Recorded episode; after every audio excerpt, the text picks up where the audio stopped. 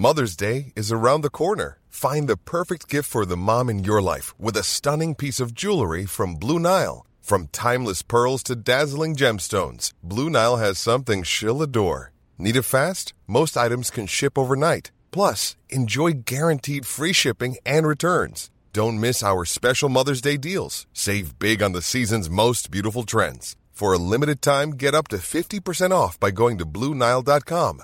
That's Bluenile.com. Vous regardez la matinale de CNews. Merci d'être avec nous à la une ce matin. 20 000 tuffeurs attendus dans une rave party qui avait pourtant été interdite par le préfet. Ça se passe dans l'Indre, au nord de Châteauroux. On est sur place. Le maire de Brunois dans l'Essonne appelle à l'aide. De jeunes individus violents se sont battus dans sa ville. L'un d'entre eux a été grièvement blessé et a reçu un coup de couteau.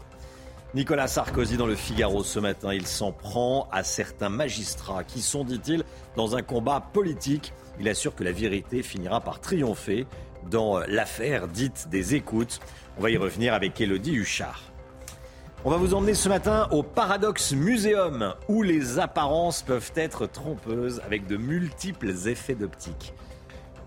Et puis Raphaël Nadal qui ne jouera pas à Roland Garros cette année. C'est une sacrée page qui se tourne hein, pour les fans de, de, tennis et pour celui qui a remporté 14 titres sur la, sur la terre battue de la porte d'Auteuil. 20 000 personnes rassemblées illégalement dans un petit village pour le Technival. À l'occasion de ses 30 ans, le festival de musique techno va se tenir tout le week-end sur un champ, sur un terrain agricole à Villegongy dans l'Indre. Oui, les premiers fêtards sont arrivés dès hier soir et pourtant la préfecture avait pris plusieurs arrêtés pour les en dissuader, mais ça n'aura pas suffi. Sarah Fenzari et Marine Sabourin. Les forces de l'ordre procèdent à des contrôles dans tout le secteur. Depuis hier, pompiers et gendarmes se mobilisent près de cette parcelle de terre privée où se sont installés illégalement les festivaliers. Le Technival, festival de musique techno qui s'apprête à fêter ses 30 ans, a posé bagage dans ce village de l'Indre où vivent un peu plus d'une centaine d'habitants. Les premières musiques ont retenti toute la journée hier. Pourtant, la préfecture avait pris cette semaine des arrêtés pour interdire l'installation illégale de tout rassemblement temporaire festif à caractère musical en vain. Il n'est pas question sur un événement de cette nature euh, d'engager une manœuvre d'ordre public euh, pour disperser un, un, rassemblement festif. Plus de 10 000 participants ont déjà pris possession des lieux. Il pourrait être 30 000 au total ce week-end en, en l'occurrence, c'est un terrain euh, sur une zone agricole qui est en partie euh, non cultivée euh, aujourd'hui, mais on sait très bien que si c'est 30 à 40 000 personnes qui arrivent, il y aura forcément des débordements sur les terrains agricoles autour. Malgré les encadrements des autorités par le passé, il y a parfois eu des drames en marge du Technival. En 2017, par exemple, où deux festivaliers sont morts d'overdose. Voilà, et on sera en direct avec le maire de Levroux, euh, qui est la, la, commune qui est euh, collée à, à Villegongy, là où ça se passe, qui est euh, plutôt agacé, hein, plutôt agacé. Il sera en direct avec nous à, à 7h10. Je suis un combattant, la vérité finira par triompher. Ce sont les mots de Nicolas Sarkozy dans les colonnes du Figaro ce matin après sa condamnation dans l'affaire dite des écoutes. L'ancien président de la République qui a décidé de se pourvoir en cassation, qui clame son innocence. Que dit Nicolas Sarkozy exactement? Elodie Huchard Eh bien, il veut montrer qu'il n'abandonne pas euh, la bataille et dit qu'il n'est pas surpris euh, de cette décision et qu'il va se battre, vous le disiez, pour faire triompher les principes essentiels de notre démocratie parce que, selon lui, ces principes essentiels ont été intentionnellement bafoués dans le seul but de construire à tout prix une culpabilité. Il explique que tout est fait pour l'accuser, qu'on le juge sur ce qu'il est et non pas sur ce qu'il a fait.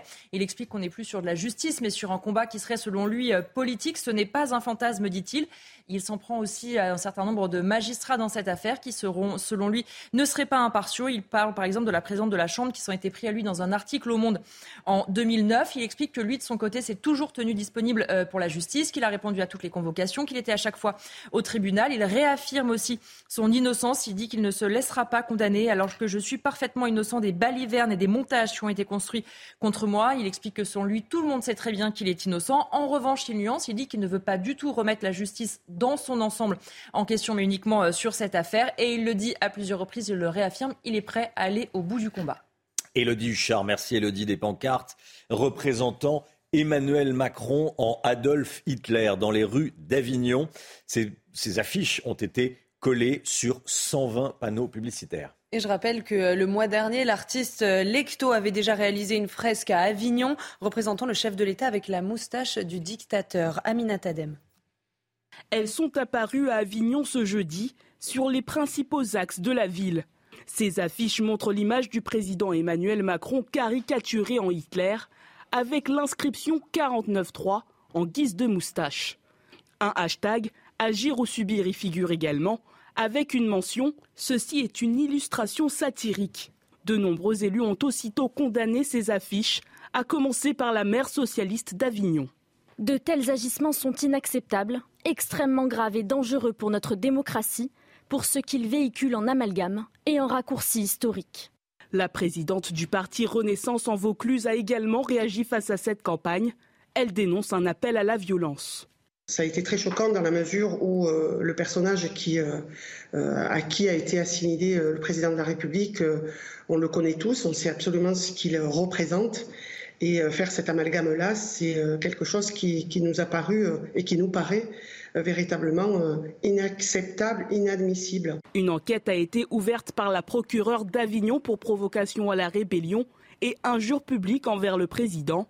Les auteurs du placardage sauvage risquent jusqu'à deux mois de prison et 12 000 euros d'amende. La colère, la colère du maire de Brunois dans l'Essonne, après une nouvelle rixe dans sa commune. Mardi dernier, un adolescent de 17 ans a, a été euh, transporté à l'hôpital avec un pronostic vital engagé. Il a été poignardé euh, au niveau du thorax et quatre mineurs âgés de 16 à 17 ans ont été euh, interpellés. L'élu est très en colère contre l'État et dénonce son inaction. Sarah Fenzari et Charles Baget. Quelques jours après l'hospitalisation d'un mineur de 17 ans, victime de coups de couteau lors d'une rixe à Brunois, les habitants sont sonnés. C'est inquiétant, mais c'est surtout surprenant parce qu'on a l'impression d'être dans une ville euh, très calme. Euh, et, agréable et, bourgeoise. On a vu l'hélicoptère euh, se poser euh, en plein centre du rond-point, qu'on a vu deux voitures de, enfin deux camions de pompiers, des, voitures de police, des voitures de SAMU, les vigiles pirates qui étaient là. Ouais, c'était assez chaud. Touché au foie et au thorax, le pronostic vital du jeune homme est toujours engagé. Le maire, Bruno Gallier, juge l'action de l'État insuffisante. Je suis très en colère. J'ai l'impression qu'on fait ce qu'il faut localement. Mais où est l'État? En tant que maire, j'ai l'impression d'être seul au milieu du guet. En 2022, selon la préfecture, 17 alertes ont été diffusées via la messagerie CHAP sur le secteur Épinay-Boussy-Quincy et hier, et 8 en 2023, rien que sur la commune de Brunois. La guerre en Ukraine et cette nouvelle nuit d'alerte à Kiev, la capitale a été une nouvelle fois la cible d'intenses bombardements russes. Oui, le chef de l'administration civile et militaire de Kiev a demandé aux populations de rester à l'abri et les villes de Lviv dans l'ouest ou encore de Kherson dans le sud ont également été touchées. Cette information de la nuit, euh, un puissant séisme de magnitude 7,7 s'est produit dans l'océan Pacifique au sud-est de la Nouvelle-Calédonie. Ça a déclenché une alerte au tsunami. Hein. Oui, la secousse a été détectée à 37 km de profondeur et à 333 euh, km des côtes calédoniennes. Le centre d'alerte au tsunami du Pacifique estime qu'un raz-de-marée est possible dans un rayon de 1000 km autour euh, de l'épicentre. Les incendies dévastateurs de l'été dernier en France ne sont pas finis. Vous avez bien entendu, 32 000 hectares de forêt ont brûlé dans les Landes et aujourd'hui, il y a toujours de la fumée. Et c'est à cause du lignite. Ce sont des morceaux de charbon de bois qui continuent de brûler. Toutes les explications de Somaya Labidi. Sur les berges calcinées de ce lac de Gironde, des panaches de fumée continuent de sortir de terre, dix mois après les incendies dévastateurs de l'été dernier. Des foyers alimentés par les veines de lignite, près de 300 000 tonnes de charbon datant d'une mine des années 30. La seule chose qu'on sait, c'est que la limite se consume euh, très facilement, c'est-à-dire qu'elle n'a pas besoin de beaucoup d'oxygène pour brûler. Et malgré des forts taux d'humidité dans le sol, jusqu'à 80%, elle peut continuer à brûler. Donc euh, nous qui espérions avoir euh, des fortes pluies cet hiver pour essayer de noyer ces zones-là, on a vu que pour l'instant, ça n'a pas permis d'éteindre cette limite en feu. Conséquence, face à ce danger invisible, la zone est interdite d'accès au public. Le gros risque du lignite, c'est que ça, brûle euh, en sous-sol, mais la, terre donc se dérobe sous vos pieds et vous pouvez tomber dans le foyer qui fait autour 600 degrés. Un phénomène complexe qui fait l'objet d'une étude sur la toxicité des fumées dégagées avant des tests pour tenter d'éteindre le brasier souterrain. Le temps est compté avant un nouvel été redouté mais les moyens de lutte ont été renforcés pour protéger le massif des Landes de Gascogne. Voilà, vous avez entendu. Hein. Quel risque On peut tomber dans un, dans un four, quoi, dans une poche de, chaleur dont la température peut grimper jusqu'à 600 degrés. Il faut effectivement se, se méfier. Allez, on part sur les marches de Cannes. On part à Cannes, retrouver euh, un explorateur, un aventurier, Indiana Jones. Harrison Ford était sur la croisette hier soir. Oui, pour l'un des blockbusters les plus attendus de l'année, Indiana Jones, le cadran de la destinée. Alors la légende euh, du cinéma a reçu une palme d'honneur surprise sous les applaudissements et il était accompagné de l'équipe du film. Et parmi eux, vous allez voir un jeune acteur français à l'affiche euh, du casting. Il s'agit euh, d'Ethan Isidore. Il a 16 ans et il vient des Yvelines. Dans le film, vous le voyez là à gauche, dans le film, il joue le rôle de Teddy, un pickpocket marocain rusé. Voilà, il a, il a 16 ans. Euh, Harrison Ford, 80 ans. Hein. Oui, quand même. Il les fait pas. Non. Il a l'air en bonne forme. Il, porte beau, hein, comme on dit. voilà. Et le petit Ethan Isidore qui doit. il aura des choses à raconter à ah bah. ses copains au lycée. Hein. C'est sûr. Il va faire des jaloux. il va faire des jaloux. Il va faire des jaloux. Allez, le sport, tout de suite. C'était votre programme avec Groupe Verlaine. Isolation par l'extérieur avec aide de l'État. Groupe Verlaine, connectons nos énergies un Roland Garros sans Nadal. Est-ce que hum, ça va être triste ou pas? Est-ce que vous êtes fan de Nadal? Tiens, vous êtes fan de Nadal, Chana? Alors, je suis pas très, fin, je suis pas une professionnelle du tennis, mais pour moi, Rafael Nadal, ça reste euh, une référence, évidemment. Ça va être, ça va être bizarre. Hein.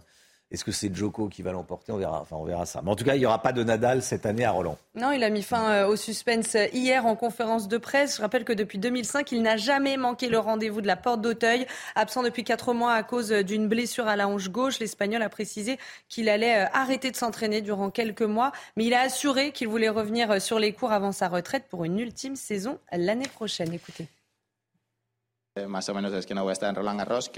Je peux plus ou moins dire que je ne serai pas à Roland Garros, que je ne jouerai pas ces prochains mois. Je ne suis pas fan des prédictions, comme le savent ceux qui me connaissent et qui me suivent, parce qu'on ne sait jamais comment les choses peuvent se passer. Mais je pense que l'année prochaine sera ma dernière saison et je voudrais disputer une dernière fois certaines compétitions pour y faire mes adieux. Ces compétitions qui m'ont marqué pendant toutes ces années sur le plan sportif. Et puis on connaît l'affiche de la finale de la Ligue Europa. Le Séville FC affrontera la S Roma. Ça sera le 31 mai prochain à Budapest. Oui, hier soir, les Espagnols se sont qualifiés en battant à domicile la Juventus Turin 2-1 après euh, prolongation. Les deux équipes avaient euh, fait match nul un partout à l'aller à Turin. Et puis de l'autre côté, la S Roma a éliminé le Bayer euh, Leverkusen. Vainqueur 1-0 au match aller, les Romains ont arraché le match nul 0-0 hier soir. L'an dernier, les hommes de José Mourinho ont remporté la conférence Conférence League et peuvent rêver d'un nouveau succès européen. Et quant à Séville, qui détient le record de titres en Ligue Europa, ce sera peut-être un septième sacre. Votre programme avec Groupe Verlaine. Installation photovoltaïque garantie 25 ans. Groupe Verlaine, connectons nos énergies.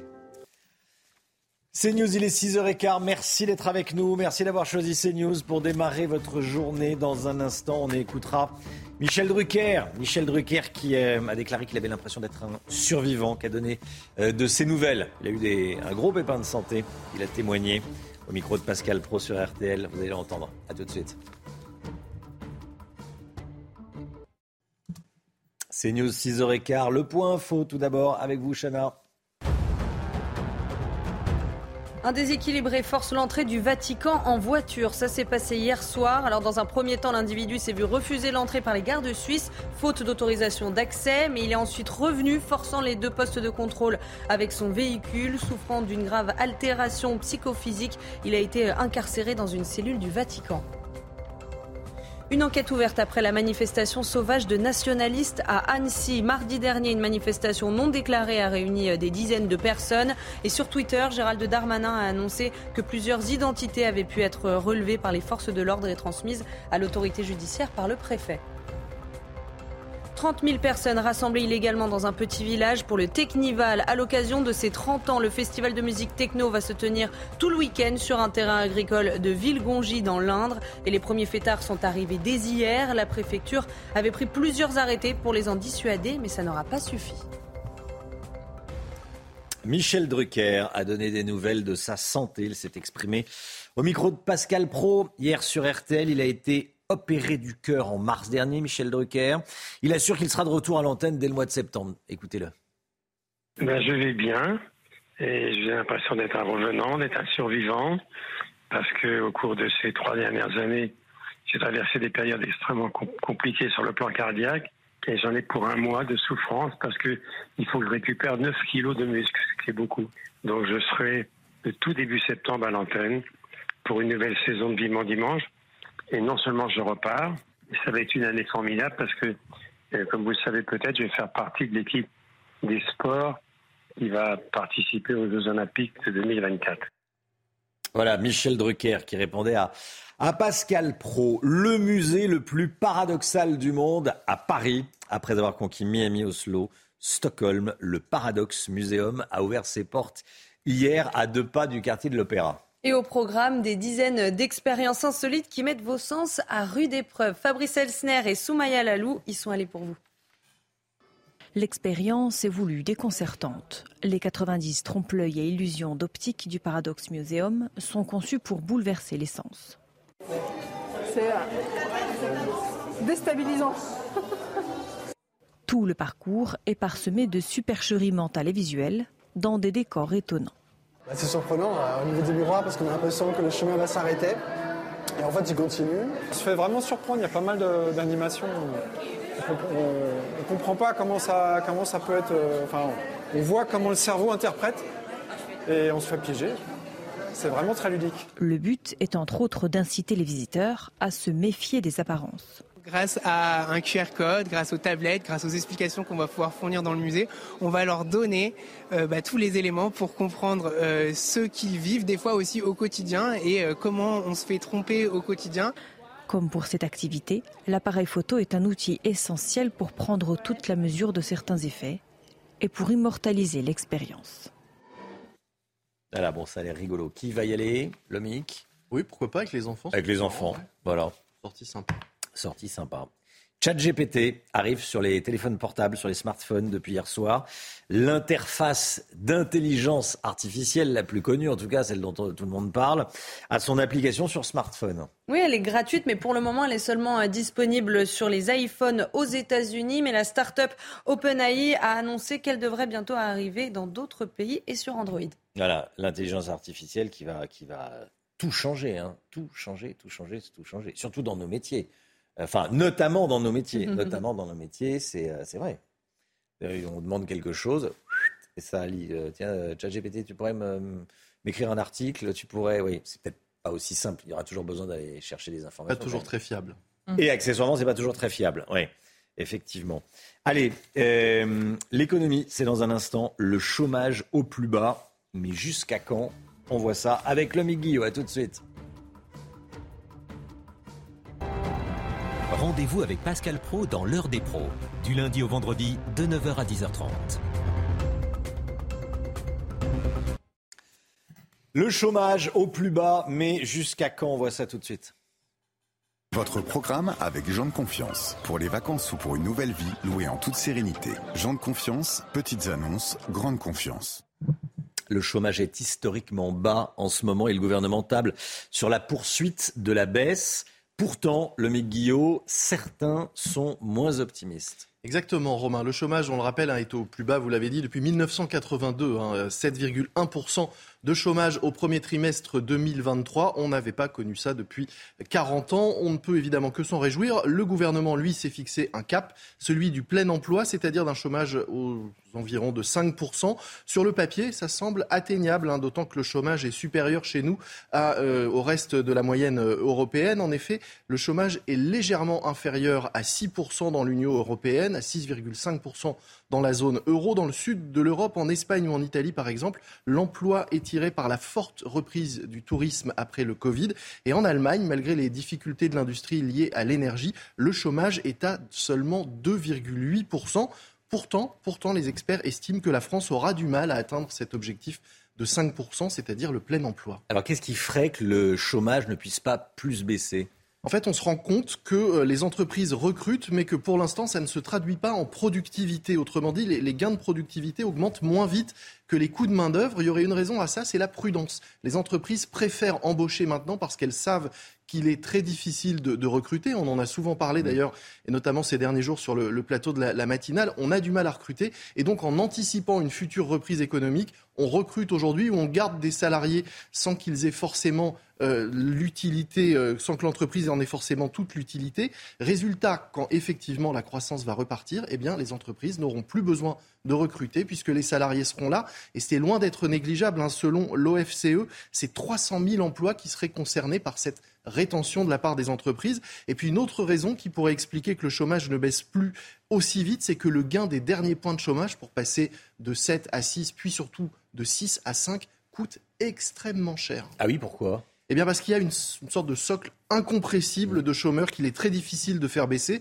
Par exemple, en France, c'est une spécificité du, du, marché français, les jeunes qui terminent leurs études et arrivent sur le marché du travail mettent six mois avant de trouver un emploi. Ça fait 800 000 personnes qui sont sur le marché euh, du travail pendant six mois chaque année. Et puis d'autre part, on a beaucoup de CDD en France. Or, entre deux contrats, on met en moyenne un mois et demi à retrouver un emploi, ce qui fait que quand on additionne ces jeunes plus ces personnes entre deux emplois, on arrive à 4,4% de chômage. Ça, c'est le socle incompressible pour faire baisser le chômage alors qu'il est déjà très bas. Il faudrait donc avoir recours, disent les experts, de façon intensive aux emplois aidés. Or, comme leur nom l'indique, les emplois aidés, eh bien, ils coûtent cher, ils coûtent de l'argent public, ils ont euh, besoin d'investissement de l'État, alors qu'on est plutôt dans une logique d'économie. Autrement dit, c'est compliqué et ça coûte cher. Programme avec Jean de Confiance. Pour les vacances ou pour une nouvelle vie, louée en toute sérénité. Jean de Confiance, petites annonces, grande confiance.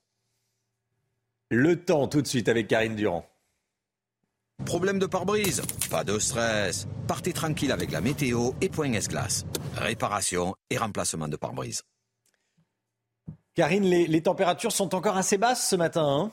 Oui, c'est vraiment ce qui marque euh, cette euh, mi-mai 2023, de la fraîcheur très marquée euh, le matin, avec des valeurs assez basses dans les Ardennes, 3 degrés 9, dans l'Oise également, 5 degrés 1 à Beauvais, 5 degrés 4 en Dordogne à Bergerac et 7 degrés 7 à Embrun dans les Hautes-Alpes. Le ciel est bien dégagé, voilà pourquoi les températures baissent aussi facilement, avec de belles éclaircies tôt ce matin sur les Hauts-de-France, le bassin parisien, la région Grand Est, jusqu'en descendant vers l'Aquitaine. Par contre, c'est au sud qu'on retrouve le plus de nuages sur les Pyrénées, les Alpes avec quelques averses, de la neige à partir de 1900 mètres sur les Pyrénées, à partir de 2200 mètres sur les Alpes. Toujours un petit peu de vent euh, de la tramontane en Méditerranée et un peu de vent d'ouest également pour le Var. Au cours de l'après-midi, il fait toujours très beau sur la moitié nord. C'est vraiment agréable. En plus, il y a un peu moins de vent que ces derniers jours. Par contre, au sud, ça se gâte encore plus avec la mise en place d'averses orageuses sur la Provence-Alpes-Côte d'Azur. On peut avoir de bons cumuls de précipitations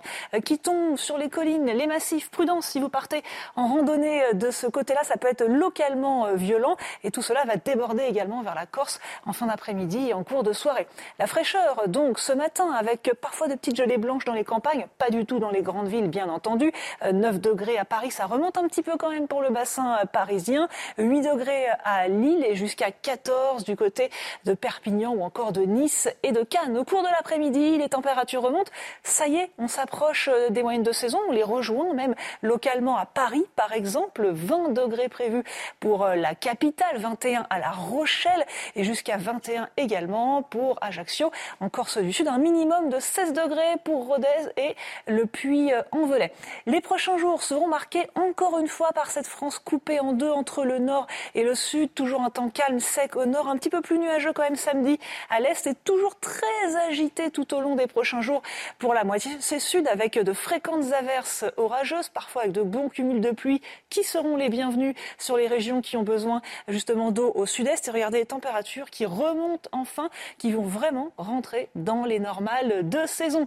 Une petite image pour finir, nous partons à Marseille. Il ne fait pas beau du tout, un ciel bien nuageux, quelques averses au programme de la journée, une ambiance quasiment automnale là-bas, une température de 17 degrés à Marseille au cours de l'après-midi.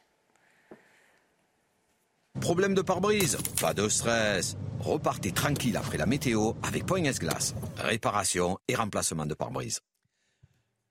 Vous regardez la matinale de CNews. Merci d'être avec nous à la une ce matin. Cette histoire effroyable. Un adolescent de 14 ans qui n'est quasiment jamais sorti de chez lui. Sa mère le lui interdisait. Il vivait reclus. Le jeune garçon a évidemment de gros problèmes de développement. Emmanuel Macron avec la tête d'Adolf Hitler. Des affiches sont placardées dans la ville d'Avignon. Une enquête est ouverte. Du rififi chez LFI, des, des divisions. Le parti se fissure. Jean-Luc Mélenchon se comporte en leader incontesté et le dit Huchard avec nous. 6h50 édito politique. L'inquiétude des arboriculteurs dans les Pyrénées-Orientales. À cause de la sécheresse, leurs récoltes vont être sérieusement impactées. Vous allez voir. Et puis pour le pont de l'Ascension, vous êtes nombreux à en profiter. Et vous avez bien raison, on est allé au Touquet où on a rencontré des touristes heureux et des restaurateurs heureux. Vous allez voir. À Rennes, un adolescent de 14 ans a été maintenu reclus toute sa vie. Il n'est jamais sorti de chez lui. Il n'a jamais interagi avec le monde extérieur. En juillet dernier, sa mère l'a accompagné aux urgences dans un état préoccupant. Et c'est à ce moment-là que les médecins ont prévenu euh, les autorités. Sa mère a été mise en examen et placée sous contrôle judiciaire euh, mardi dernier. Reportage de Michael Chailloux, Marine Sabourin et Augustin Donadieu. La justice lui a retiré son fils en juillet dernier. Selon le procureur, la naissance de ce dernier n'a jamais été déclarée. L'enfant de 14 ans n'était suivi par aucun médecin et n'allait pas à l'école. Coupé du monde extérieur, il était privé de soins et de nourriture. La mère réfute toutes ces accusations. Mon enfant et moi vivions une vie de famille euh, heureuse au quotidien depuis 14 ans. Euh, au sein de la société, du monde. L'adolescent présente un retard de développement intellectuel et s'exprime difficilement. Lorsqu'il a été pris en charge par l'aide sociale à l'enfance, il ne pesait que 25 kilos à 14 ans. Je vois pas pourquoi euh, critiquer euh, une taille ou un poids en particulier. Euh, nous ne sommes pas des, petites croix sur des, des, courbes de croissance, mais des êtres humains. Pour l'avocat de cette mère, c'est sa personnalité qui pose problème. Ce qui est reproché en réalité à ma cliente, c'est de ne pas être dans la norme. Et à partir du moment où on n'est pas dans la norme, on va être stigmatisé, des enquêtes vont se mettre en place. On va partir de rien pour arriver au bout de six mois, huit mois d'enquête, à des infractions pénales qui, je le pense, ne tiennent pas la route. La mère sera convoquée devant le tribunal correctionnel. En attendant l'audience, elle reste sous contrôle judiciaire. Alors on a interrogé un médecin, le pédopsychiatre Thierry Delcourt. Il nous dit que l'adolescent, hein, le jeune garçon, aura des séquelles toute sa vie. Ce qui est sûr, c'est qu'un enfant qui a 25 kilos à 14 ans a des carences, et des carences importantes, et que certainement ces carences ont entraîné sur le plan cérébral des absences de, si vous voulez, de, de, connexion neuronale. Et donc ça, c'est quelque chose de, euh, voilà, qui ne se remettra jamais complètement. Une enquête ouverte après la manifestation sauvage de nationalistes à Annecy. Mardi dernier, une manifestation non déclarée a réuni des dizaines de personnes. Vous le voyez sur ces images, munies de drapeaux tricolores et de flambeaux. On pouvait lire sur des banderoles face à la répression, aucune soumission. Une enquête est donc ouverte sur Twitter. Gérald Darmanin, le ministre de l'Intérieur, annonce que plusieurs identités ont pu être relevées par les forces de l'ordre.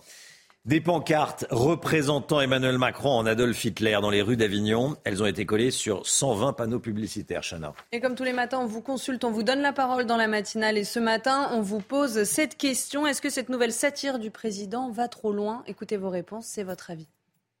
Je trouve que ce n'est pas bien de faire quelque chose comme ça, d'avoir un rapprochement entre Adolf Hitler et un chef d'État euh, élu démocratiquement qui essaie de faire ce qu'il pense, ce qui est juste pour son pays. Personnellement, moi, c'est tourner l'histoire à la dérision et, euh, et je pense qu'on peut dire ce qu'on veut en France. Ah, pour moi, elle est scandaleuse, effectivement. Elle est scandaleuse, elle devrait être interdite. Je suis pour la liberté d'expression, mais les gens n'ont plus aucun sens de, la réalité. Il n'y a pas de réflexion, c'est n'importe quoi.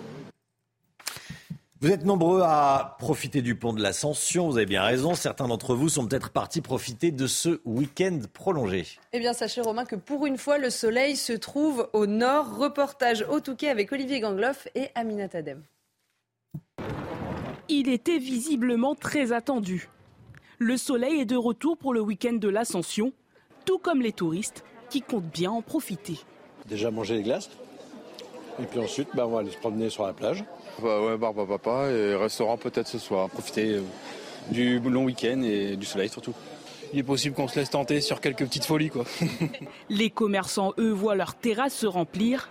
Un soulagement dans ce contexte d'inflation. Il y a déjà du monde, donc euh, ça promet pour les prochains jours. On va tourner sur, euh, on va dire, entre 600 et 800 couverts jour. Il y a déjà beaucoup de réservations de fêtes euh, pour tout le week-end. Il y a certains services d'ailleurs qui sont déjà complets. Un week-end parfait pour le maire du Touquet, ravi de voir autant d'affluence dans sa ville. Les hôtels sont quasiment tous complets, les terrasses sont prises d'assaut et la clientèle parisienne qui choisissait systématiquement la Normandie découvre, redécouvre la Côte d'Opale, le Touquet, et puis également la clientèle belge et la clientèle britannique qui revient en force. Ce temps estival devrait se poursuivre jusqu'à la fin de la semaine avec des températures qui varieront entre 18 et 19 degrés. 13 morts en Italie, 13 morts en Italie dans les, dans les inondations. Plus de 10 000 habitants ont dû quitter leur domicile après les pluies d'une rare intensité. Hein. Et dans la région de l'Émilie-Romagne, les dégâts sont considérables. Des communes sont complètement sinistrées, des cultures sont dévastées. Je vous propose d'écouter le témoignage de ces habitants. Des personnes sont mortes ici et dans les environs. Et le nombre de décès ne cesse d'augmenter. Et on ne sait jamais ce qui pourrait se passer cette semaine avec les pluies abondantes prévues dans les prévisions météorologiques. Nous verrons bien. Notre plus grande crainte est que s'il se remet à pleuvoir, il y a un trou dans la digue. Donc s'il se remet à pleuvoir, nous craignons que l'eau ne remonte. Voilà, au moins 13 morts en, Amazonie. C'est évidemment catastrophique. On vous parlait hier de cette histoire. Quatre enfants dont un bébé retrouvé après avoir passé 15 jours, retrouvé sain et sauf, après avoir passé 15 jours tout seul en pleine jungle amazonienne. Le président colombien qui avait annoncé la bonne nouvelle l'a finalement démenti, Chana. Hein. oui, il dit j'ai décidé de supprimer le tweet car les informations fournies n'ont pas pu être confirmées. Je regrette ce qui s'est passé. Il a ajouté que les forces militaires et les communautés indigènes poursuivront leurs recherches sans relâche. Et il y a tout de même de l'espoir puisqu'un abri de fortune fait de bâtons et de branches a été retrouvé ainsi que des fruits en partie mangés et un biberon. Voilà, dans la jungle amazonienne, en, Amazonie, finalement, le, président colombien est donc revenu sur sa version. Ces images dignes d'un film d'action qui nous viennent des États-Unis, images d'un policier sur le capot d'une voiture à pleine vitesse. Pendant un contrôle routier, les agents de police se sont rendus compte que le chauffeur était sous le coup d'un mandat d'arrêt. Oui, alors l'un d'entre eux est donc euh, monté sur le véhicule et a sorti euh, son arme pour l'arrêter. Mais là, le chauffeur euh, redémarre et accélère et l'agent a fini par tomber et s'est cassé le dos. Le suspect, lui, a été condamné à 5 ans de prison. Regardez ce qui s'est passé. Stop the fucking car! Stop the fucking car! Stop it! Stop the car! Stop the car! Get off the fuck! Put on goddamn brakes! Put on the brakes! Stop the fucking car!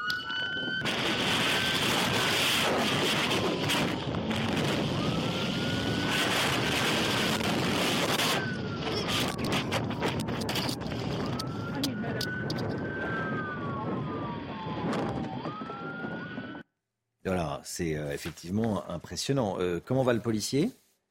Eh bien, il s'est cassé le dos. Il s'est cassé le dos, oui, c'est bien le minimum. Hein. Oui. Quel courage, quel courage. Il n'a il a pas tiré sur le, non. Sur, le, sur le chauffeur qui est sur le fuyard. On sait combien ont coûté les funérailles et le deuil national de la reine Elisabeth en Grande-Bretagne. Au total, ça a coûté 186 millions d'euros aux contribuables britanniques. Oui, ce chiffre a été dévoilé euh, hier par euh, le secrétaire en chef du Trésor. La facture la plus importante revient au ministère de l'Intérieur avec près de 85 millions d'euros pour la sécurité publique. Pas de Nadal cette année à Roland. On en parle tout de suite. C'était votre programme avec Groupe Verlaine. Isolation par l'extérieur avec aide de l'État. Groupe Verlaine, connectons nos énergies. Raphaël Nadal et ses 14 titres de, champion de, Roland Garros, de vainqueur de Roland Garros. Raphaël Nadal ne sera pas au stade de la Porte d'Auteuil cette année. Il l'a annoncé hier. Il est forfait. Oui, il a mis fin euh, au suspense en mm. conférence de presse depuis 2005. Il n'a jamais manqué le rendez-vous donc de la porte d'Auteuil, absent depuis quatre mois à cause d'une blessure à l'ange gauche. L'Espagnol a précisé euh, qu'il allait arrêter de s'entraîner pendant quelques mois, mais il a assuré quand même qu'il voulait revenir sur les cours avant sa retraite pour une ultime saison l'année prochaine. Écoutez. Je peux plus ou moins dire que je ne serai pas à Roland Garros, que je ne jouerai pas ces prochains mois. Je ne suis pas fan des prédictions, comme le savent ceux qui me connaissent et qui me suivent, parce qu'on ne sait jamais comment les choses peuvent se passer. Mais je pense que l'année prochaine sera ma dernière saison et je voudrais disputer une dernière fois certaines compétitions pour y faire mes adieux. Ces compétitions qui m'ont marqué pendant toutes ces années sur le plan sportif. Du rugby avec Toulon en finale de la Challenge Cup. Oui, les Toulonnais vont affronter les Écossais de Glasgow ce soir à Dublin. Le coup d'envoi est prévu à 21h. Euh, Toulon espère s'offrir le dernier titre majeur qui manque à son palmarès. Par le passé, Toulon a déjà été battu à quatre reprises en finale et en cas de victoire, le RCT se qualifiera en Champions Cup et rejoindra les clubs anglais. Votre programme avec Groupe Verlaine. Installation photovoltaïque garantie 25 ans. Groupe Verlaine, connectons nos énergies. On va aller dans les, Pyrénées-Orientales dans un instant. À cause de la sécheresse, les arboriculteurs vont, vont perdre une grosse partie de leur récolte. Vous allez voir, on a, rencontré notamment un producteur d'abricots. Restez bien avec nous sur CNews. À tout de suite. La sécheresse et ses conséquences dans les Pyrénées-Orientales, juste après le point info. Je suis un combattant, la vérité finira par triompher. Ce sont les mots de Nicolas Sarkozy dans les colonnes du Figaro ce matin, après sa condamnation dans l'affaire dite des écoutes. L'ancien président qui a décidé de se pourvoir en cassation continue de clamer son innocence. La guerre en Ukraine et ses nouvelles sanctions des Occidentaux contre Moscou. L'Union européenne a annoncé cette nuit limiter le commerce des diamants russes, une annonce qui intervient quelques heures seulement après celle faite par le Royaume-Uni. Les dirigeants actuellement réunis au sommet du G7 à Hiroshima au Japon ont décidé de couper cette manne à la Russie pour restreindre sa capacité à financer son invasion. Indiana Jones sur les marches de Cannes. Harrison Ford était hier soir sur la croisette pour l'un des blockbusters les plus attendus de l'année. Indiana Jones, le cadran de la destinée. Et la légende du cinéma a reçu une palme d'honneur surprise sous les applaudissements. Regardez ce qui s'est passé au Vatican hier soir. Un déséquilibré a tenté de forcer l'entrée de la cité du Vatican. Ça s'est passé donc dans la soirée, hein, d'après le service de presse du Saint-Siège. Dans un premier temps, l'individu s'est vu refuser l'entrée par les gardes suisses, faute d'autorisation d'accès. Bon. Oui. Oui, regardez, vous le voyez euh, sur votre écran et il, a ensuite, il est ensuite On le devine plus précisément sur l'écran, oui. On voit la voiture qui roule, oui. Oui, donc il est revenu forçant les deux postes de contrôle avec son véhicule. L'homme est descendu tout seul sur euh, la place Saint-Pierre avant d'être maîtrisé euh, par la gendarmerie et souffrant d'une grave altération psychophysique. Il a été incarcéré dans une cellule du Vatican.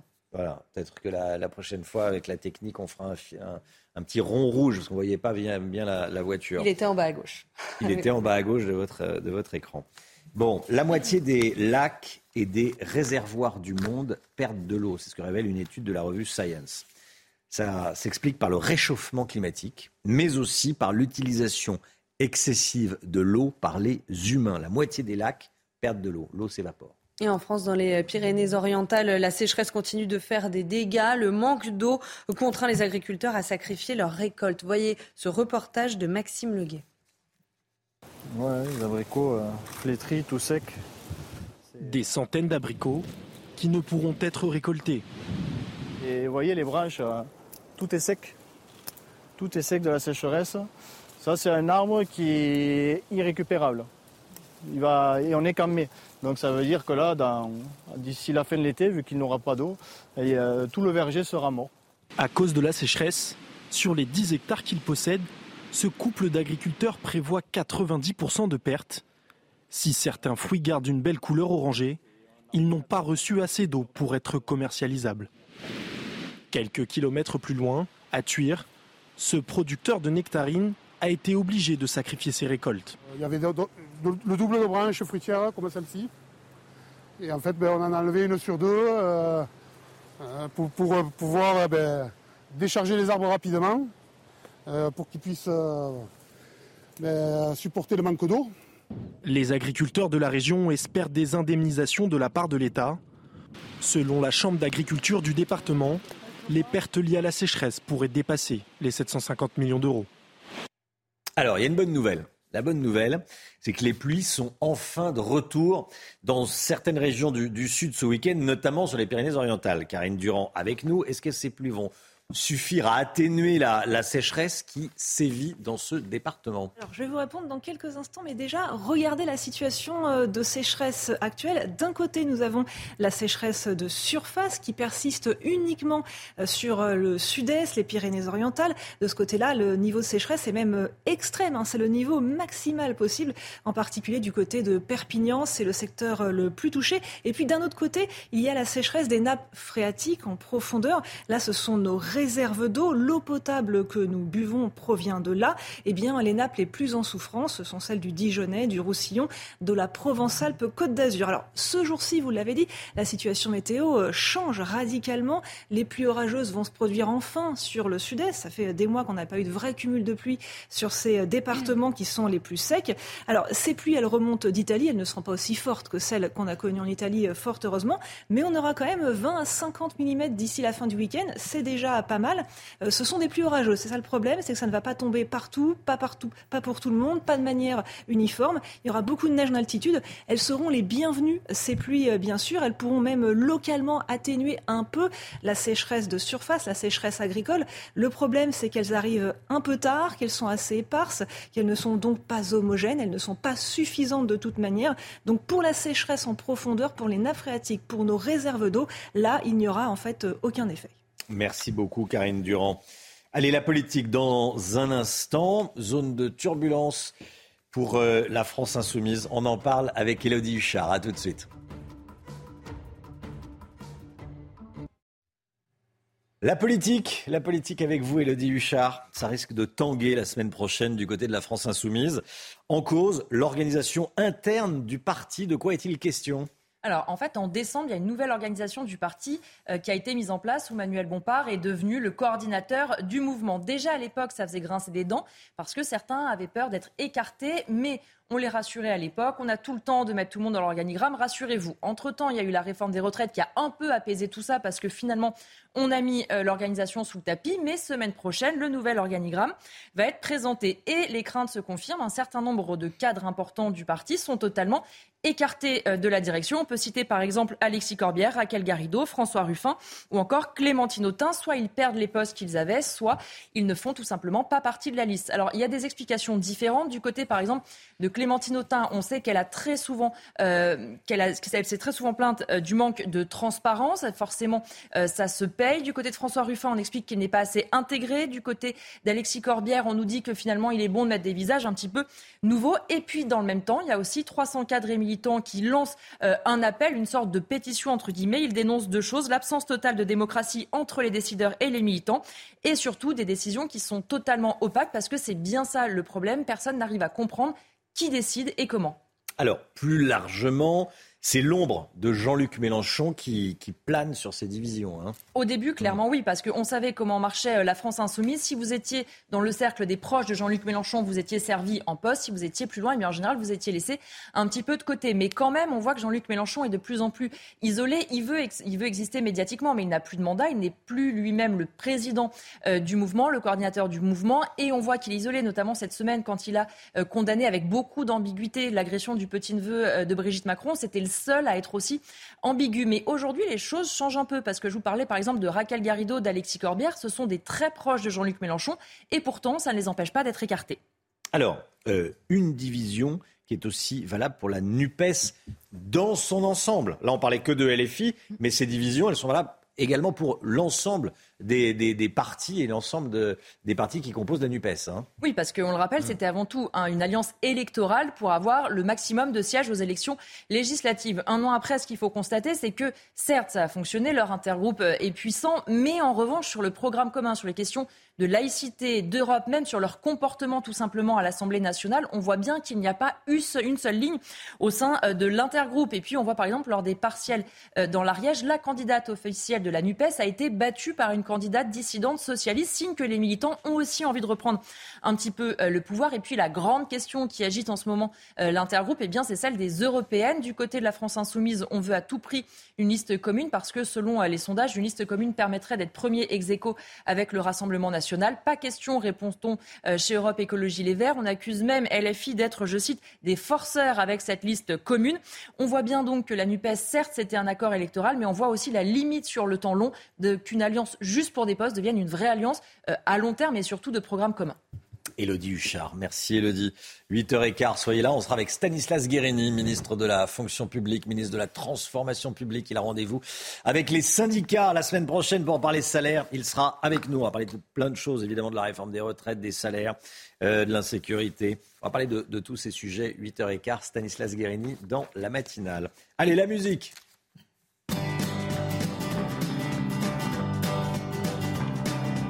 Vous regardez votre programme avec Picolinos. Et on découvre ce matin le clip de Wish You the Best, le nouveau single de Lewis Capaldi qui euh, brise le cœur de ses fans avec euh, l'histoire d'amour, oui, entre un chien et un facteur. While I'm still out here in the rain. With every day that passes by since we've spoken. It's like Glasgow gets farther from LA. Maybe it's supposed to be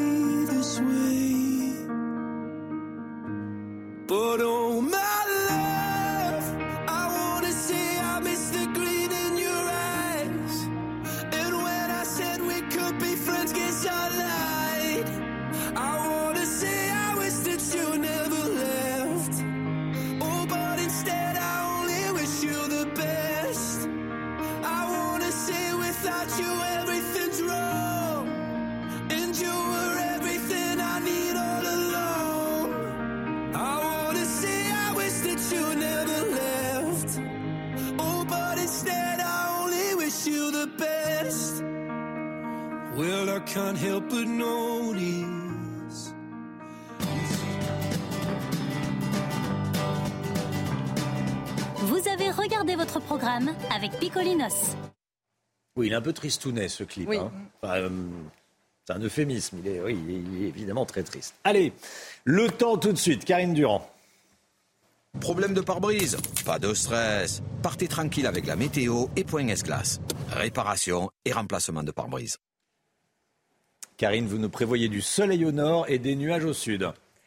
Oui, des conditions encore euh, très euh, contrastées entre euh, le nord et le sud, avec cette France qui est vraiment coupée en deux, de belles éclaircies, un ciel dégagé dès le début de matinée sur l'île de France, sur les Hauts-de-France, sur l'arc atlantique. Parfois quelques brumes brouillards sur les côtes de la Manche, mais ça se dissipe très très vite. Par contre, au sud, eh bien, c'est beaucoup plus nuageux, beaucoup plus humide, globalement des Pyrénées jusqu'aux Alpes, avec quelques chutes de neige à partir de 1900 mètres sur les Pyrénées, à partir de 2200 mètres sur les Alpes, et toujours un petit peu de tramontane en Méditerranée et du vent d'ouest sur les côtes du Var. Au cours de l'après-midi, vous pourrez en profiter sur la moitié nord avec toujours ce temps très agréable. Encore une fois, on a cette petite bise quand même de nord-est qui donne un ressenti frisquet sur le nord-ouest. Et puis sur le sud, eh bien, ça se gâte avec encore une fois des averses orageuses sur la Provence-Alpes-Côte d'Azur. Localement, elles peuvent être fortes. Prudence si vous partez en randonnée en montagne. On peut avoir de fortes précipitations de manière très soudaine. Ces averses vont aussi déborder vers la Corse en fin d'après-midi et en soirée. Les températures ce matin sont encore un petit peu frisquettes pour euh, la saison. 9 à Paris, euh, par exemple 8 pour euh, Bourges, 7 à Nancy, jusqu'à 14 sur le pourtour méditerranéen. Au cours de l'après-midi, elle remonte, on regagne enfin les moyennes de saison sur la moitié nord. On est pile dans les moyennes à Paris avec 20 degrés, 21 pour La Rochelle et 21 également en direction d'Ajaccio en Corse du Sud pour les prochains jours. On retrouve encore cette France un peu à l'envers avec du soleil au nord, des nuages de la pluie pour le sud. Une journée assez grise sur l'est ce samedi avec encore ces averses orageuses tout au long des prochains jours sur la moitié sud. Et regardez quand même la bonne nouvelle, ce sont les températures qui remontent de jour en jour, qui rentrent vraiment cette fois-ci dans les moyennes de saison. Une belle image pour finir euh, ce bulletin. Nous partons en Charente-Maritime, Saint-Trojan-les-Bains, avec des conditions radieuses. Aujourd'hui, c'était une belle journée pour aller à la plage, 21 degrés, plein soleil cet après-midi. Problème de pare-brise Pas de stress. Repartez tranquille après la météo avec Point S-Glace. Réparation et remplacement de pare-brise. Vous regardez la matinale de CNews. Merci d'être avec nous. Merci d'avoir choisi CNews pour démarrer cette journée à la une ce matin.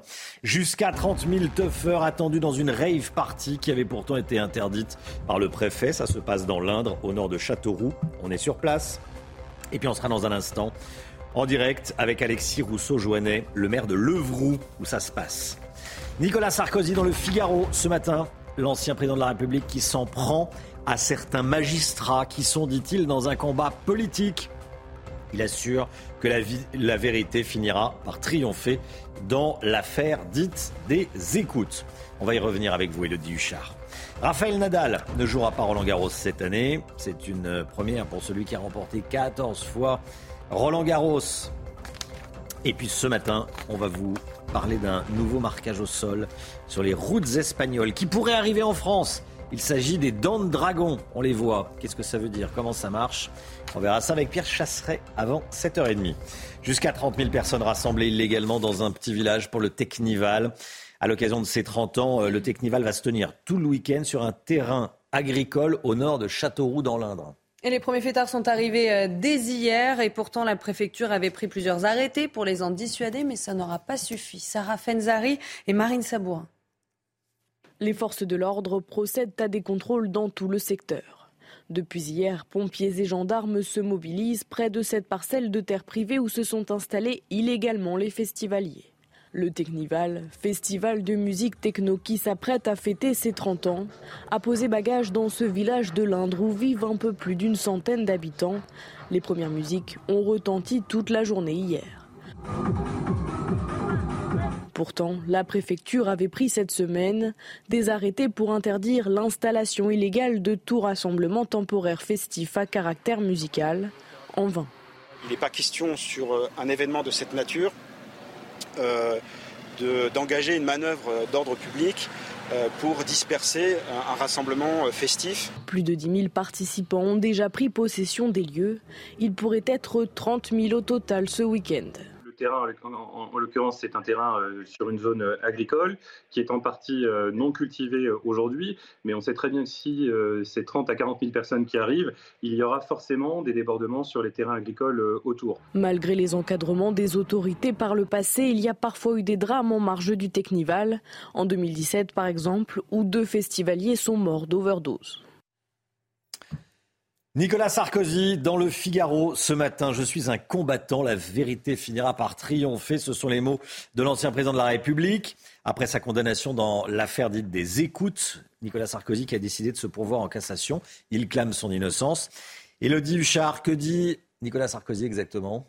Eh bien, ce qu'on comprend euh, en lisant cette interview au Figaro, c'est qu'il veut continuer euh, à se battre. Il dit qu'il n'est pas surpris de la décision, mais qu'il veut faire, dit-il, triompher les principes essentiels de notre démocratie, parce que, selon lui, ils ont été intentionnellement bafoués dans le seul but de construire à tout prix une culpabilité. Selon lui, tout est fait pour l'accuser, l'accuser non pas pour ce qu'il est, euh, pour ce qu'il est, pardon, et non pas pour ce qu'il a fait. Il explique qu'on est davantage sur de la politique que sur de la justice. Il dit ce n'est pas un fantasme, et puis il accuse euh, les magistrats de ne pas avoir été impartiaux. Il cite par exemple la présidente de la Chambre qui euh, s'en était pris à lui en 2009 dans un article au Monde.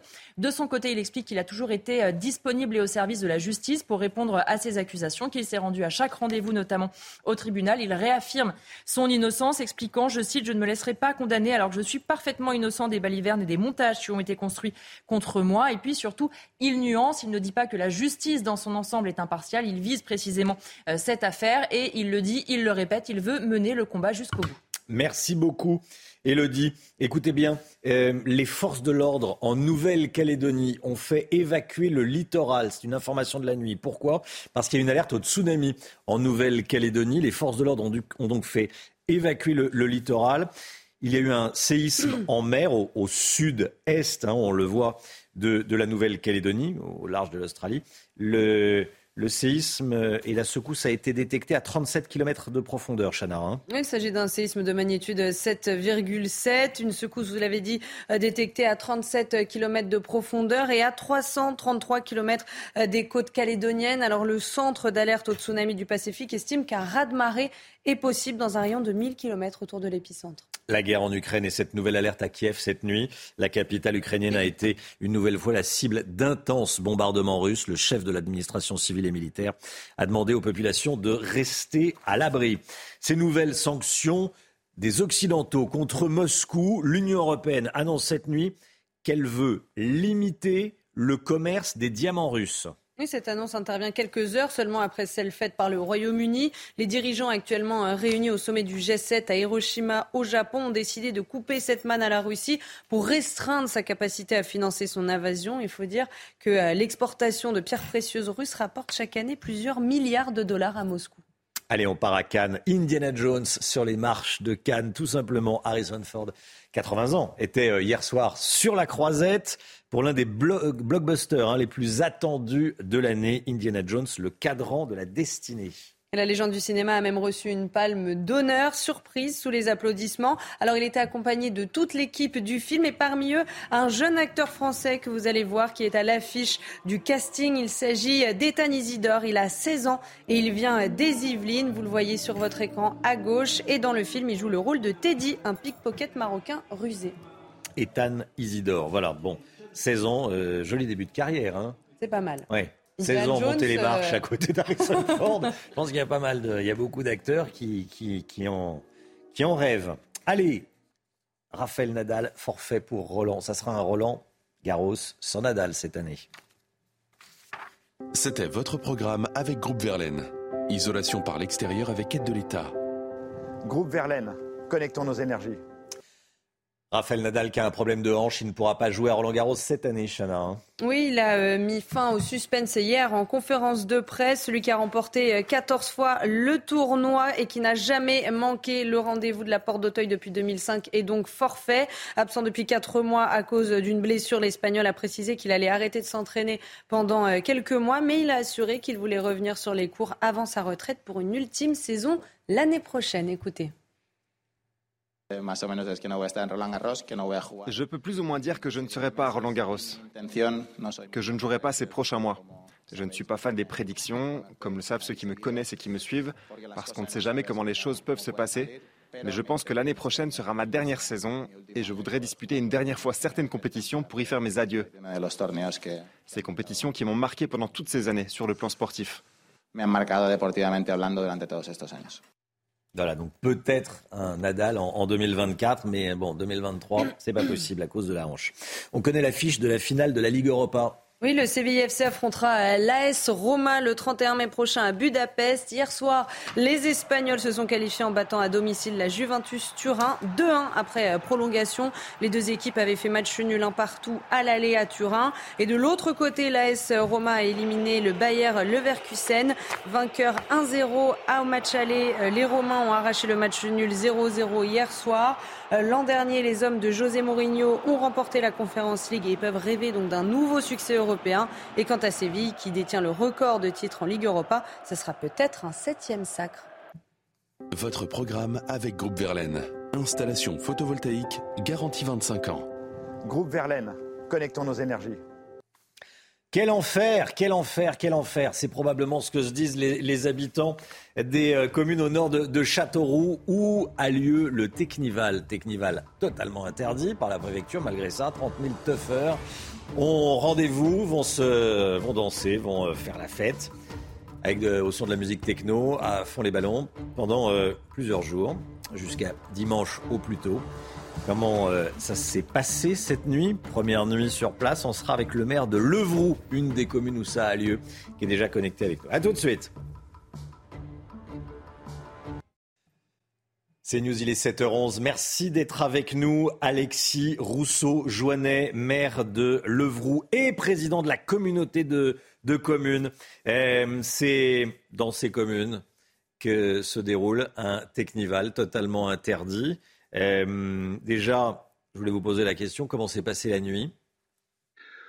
Euh, avec du bruit, du bruit, et puis sans doute encore du bruit. Voilà, on mm. fera euh, tout à l'heure euh, aux alentours de, de, 8h30 un premier bilan avec les autorités et, notamment avec la préfecture de l'Indre pour savoir exactement quelles ont été bien, les, différentes phases de, de, cette nuit. Mais ce qu'on sait déjà, c'est que hier, en, fin d'après-midi, même début de soirée, on entendait le Technival dans un rayon d'environ 10 km, plutôt du côté de, l'ouest du territoire de, de Villegongy, ce village de, 120 habitants où donc euh, se sont euh, positionnés euh, hier soir, on estimait entre 15 000 et, et, 16 000 personnes pour, pour ce Technival. Comment est-ce que vous... Pardon, excusez-moi, je m'en étouffe. Comment est-ce que vous avez appris qu'ils arrivaient? Alors en fait, tout a commencé dans, la nuit euh, de, mercredi euh, à jeudi avec un premier rassemblement qui a eu lieu aux alentours de, de 22h, 23h mercredi soir sur un parking euh, d'un centre commercial au sein de la ville préfecture à Châteauroux. Et puis petit à petit, vers 2h, 3h du matin, eh bien, il y a une migration qui s'est faite depuis ce parking sur le, site du, du, village de, de Villegongy avec, vous l'imaginez, environ 5-6 000 personnes qui ont commencé déjà à migrer, donc avec de longues files d'attente et puis des scènes d'embouteillage en pleine campagne.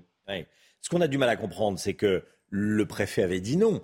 Le préfet avait dit euh, on interdit cette manifestation. Et, les toughers, comme on dit, n'en ont rien eu à faire. En fait, les, six préfets de, des départements de la région Centre-Val de Loire ont, pris les mêmes arrêtés. Il y avait euh, semble-t-il, quelques alertes, mais euh, sans, euh, sans certitude. Et euh, ce qu'il faut bien imaginer, c'est que quand vous avez 5-6 000 personnes qui arrivent comme ça d'un seul coup, et très vite, on peut monter à, 10 000, hein, ce qui a été le cas très vite en, début d'après-midi hier, ce, jeudi. bon, voilà, vous, vous, faites malheureusement avec ces personnes qui, effectivement, se réunissent de façon illégale et, et puis vont à l'encontre des arrêtés qui, qui sont pris. Mmh. Mais après, il faut aussi assumer notre part de responsabilité et puis et puis la sécurité euh, euh, parce que les disperser je pense que ça serait pire. C'est comme interdire l'accès euh, une fois que le, lieu a été choisi c'est voir risquer en fait l'implantation de, plusieurs mini technivals autour du, terrain qui qui rassemble déjà 10 000 personnes. Et après en termes de surveillance de sécurité de salubrité c'est encore plus compliqué. Saisir le, le mur de son ça c'est pas envisageable saisir les, enceintes, hein, couper la musique. C'est sans doute toujours, euh, toujours envisageable. Euh, après, on sait très bien que ces personnes sont là, euh, sont là pour faire la fête, sont là pour s'amuser, sont là aussi, pour la plupart, en tout cas, consommer des substances plus qu'illicites et, qui va aggraver leur état de, santé pour, pour les années à venir.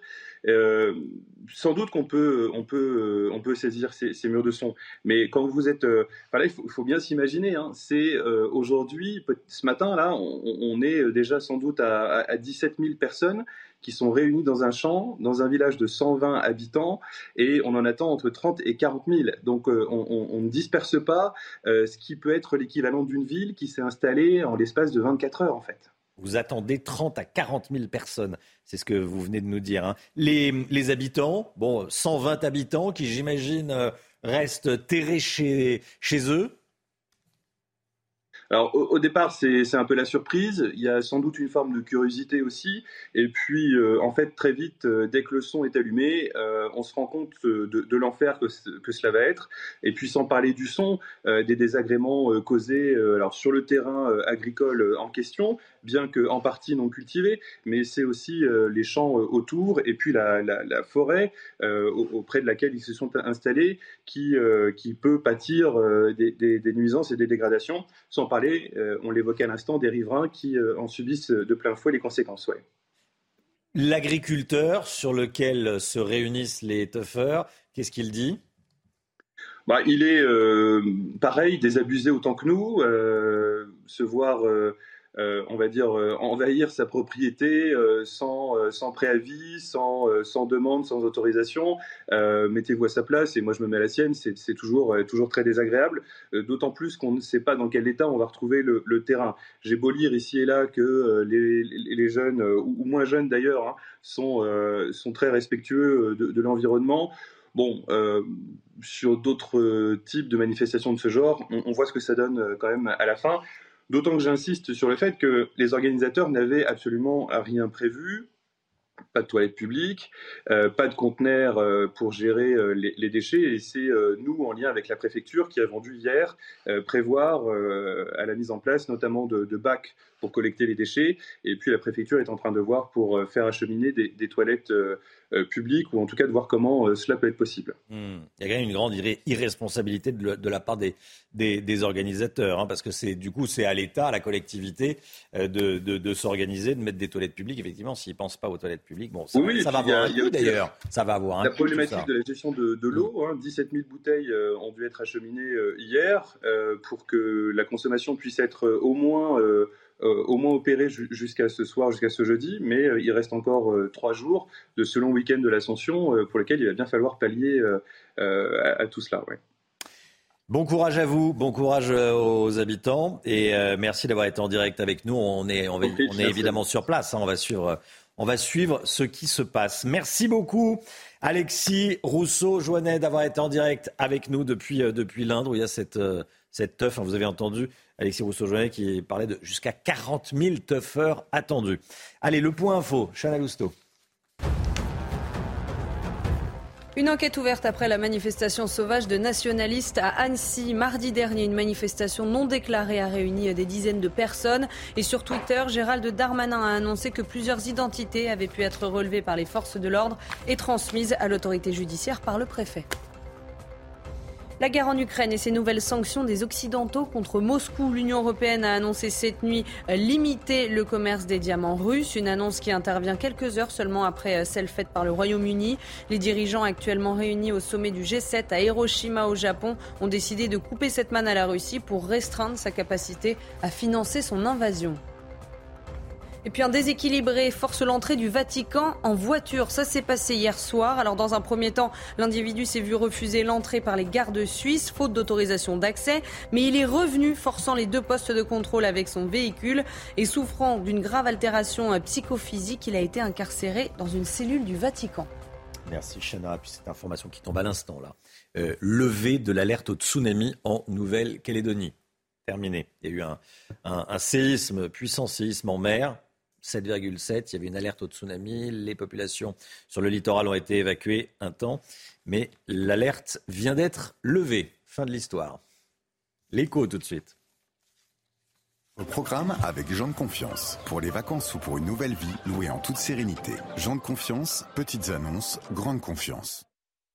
On va parler du prix du gaz avec vous, Lomique Guillot. Le prix du gaz qui est en forte baisse après des mois de flambée des prix sur fond de guerre en Ukraine.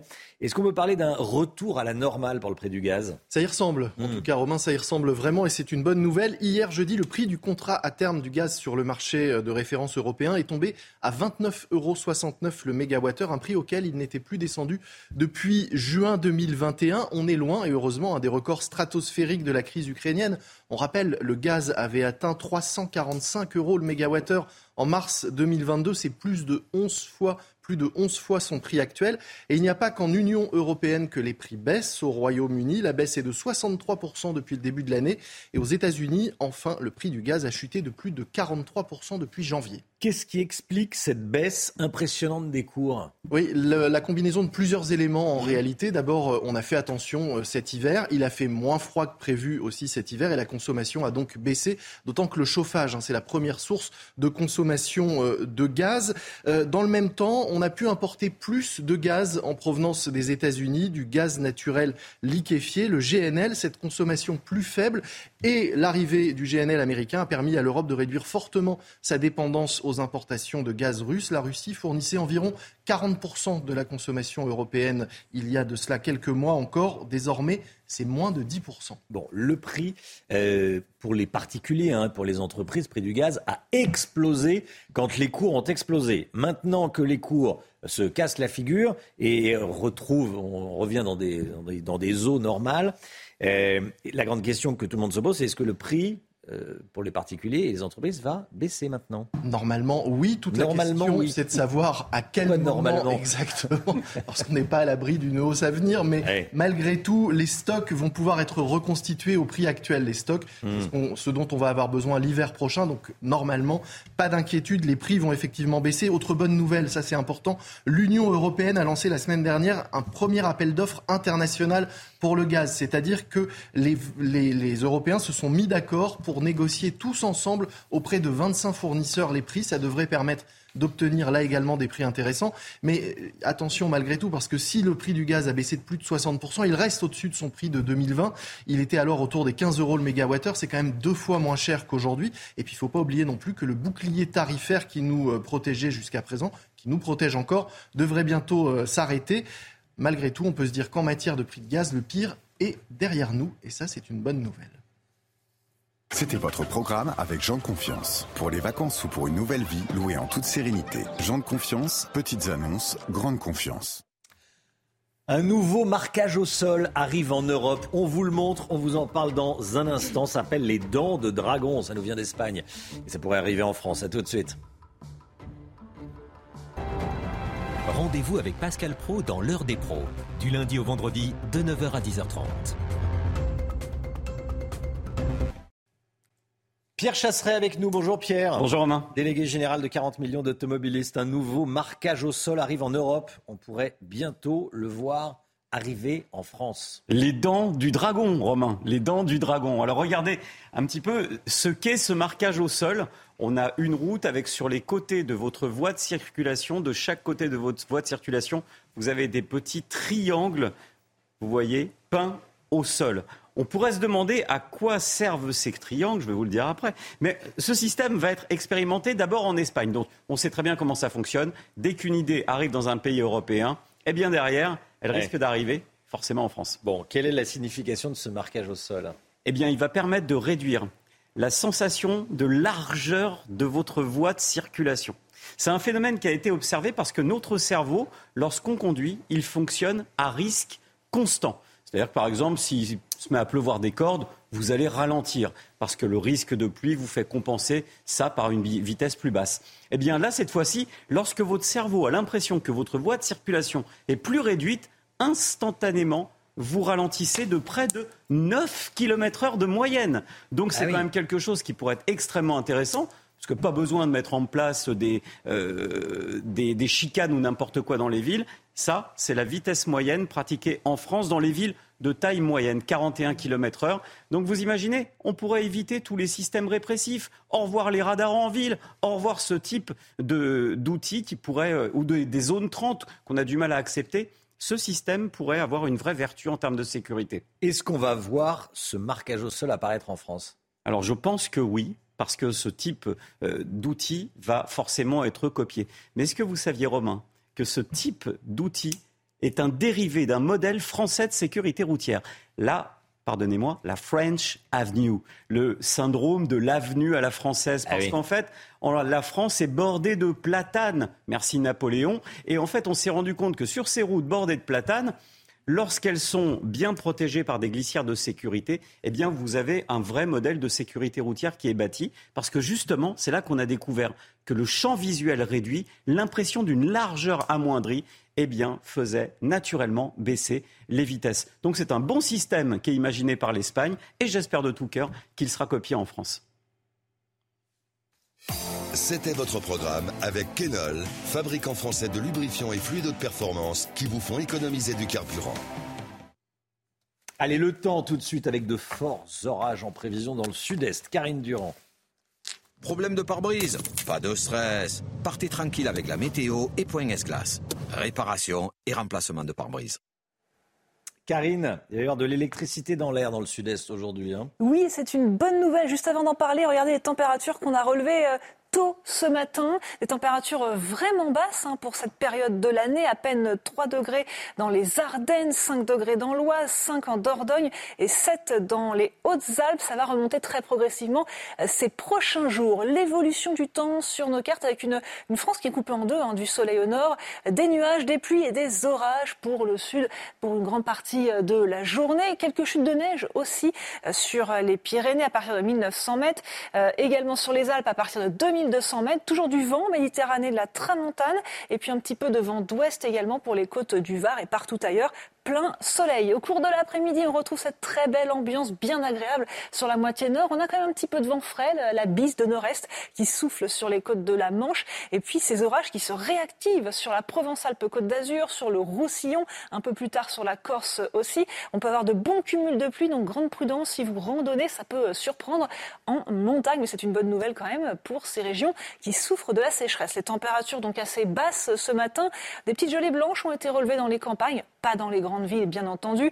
9 degrés à Paris, un maximum de 14 sur le pourtour méditerranéen. Et au cours de l'après-midi, les valeurs remontent. Enfin, nous atteignons les moyennes de saison sur la moitié nord. À Paris, par exemple, 20 degrés, 21 pour La Rochelle, un minimum de 16 pour Rodez et le Puy-en-Velay.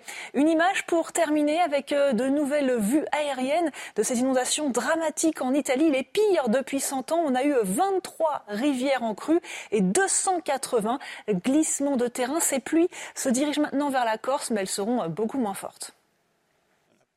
Problème de pare-brise Pas de stress. Repartez tranquille après la météo avec Poignes Glace. Réparation et remplacement de pare-brise. Vous regardez la matinale de CNews. Merci d'être avec nous. Toute l'équipe est là. On est avec Chana Lousteau, Elodie Huchard, Chloé Ranchin. Bonjour Chloé. Bonjour Romain.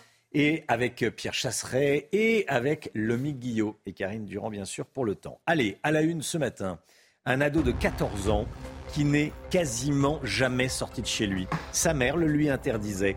Le jeune garçon a évidemment de gros problèmes de développement.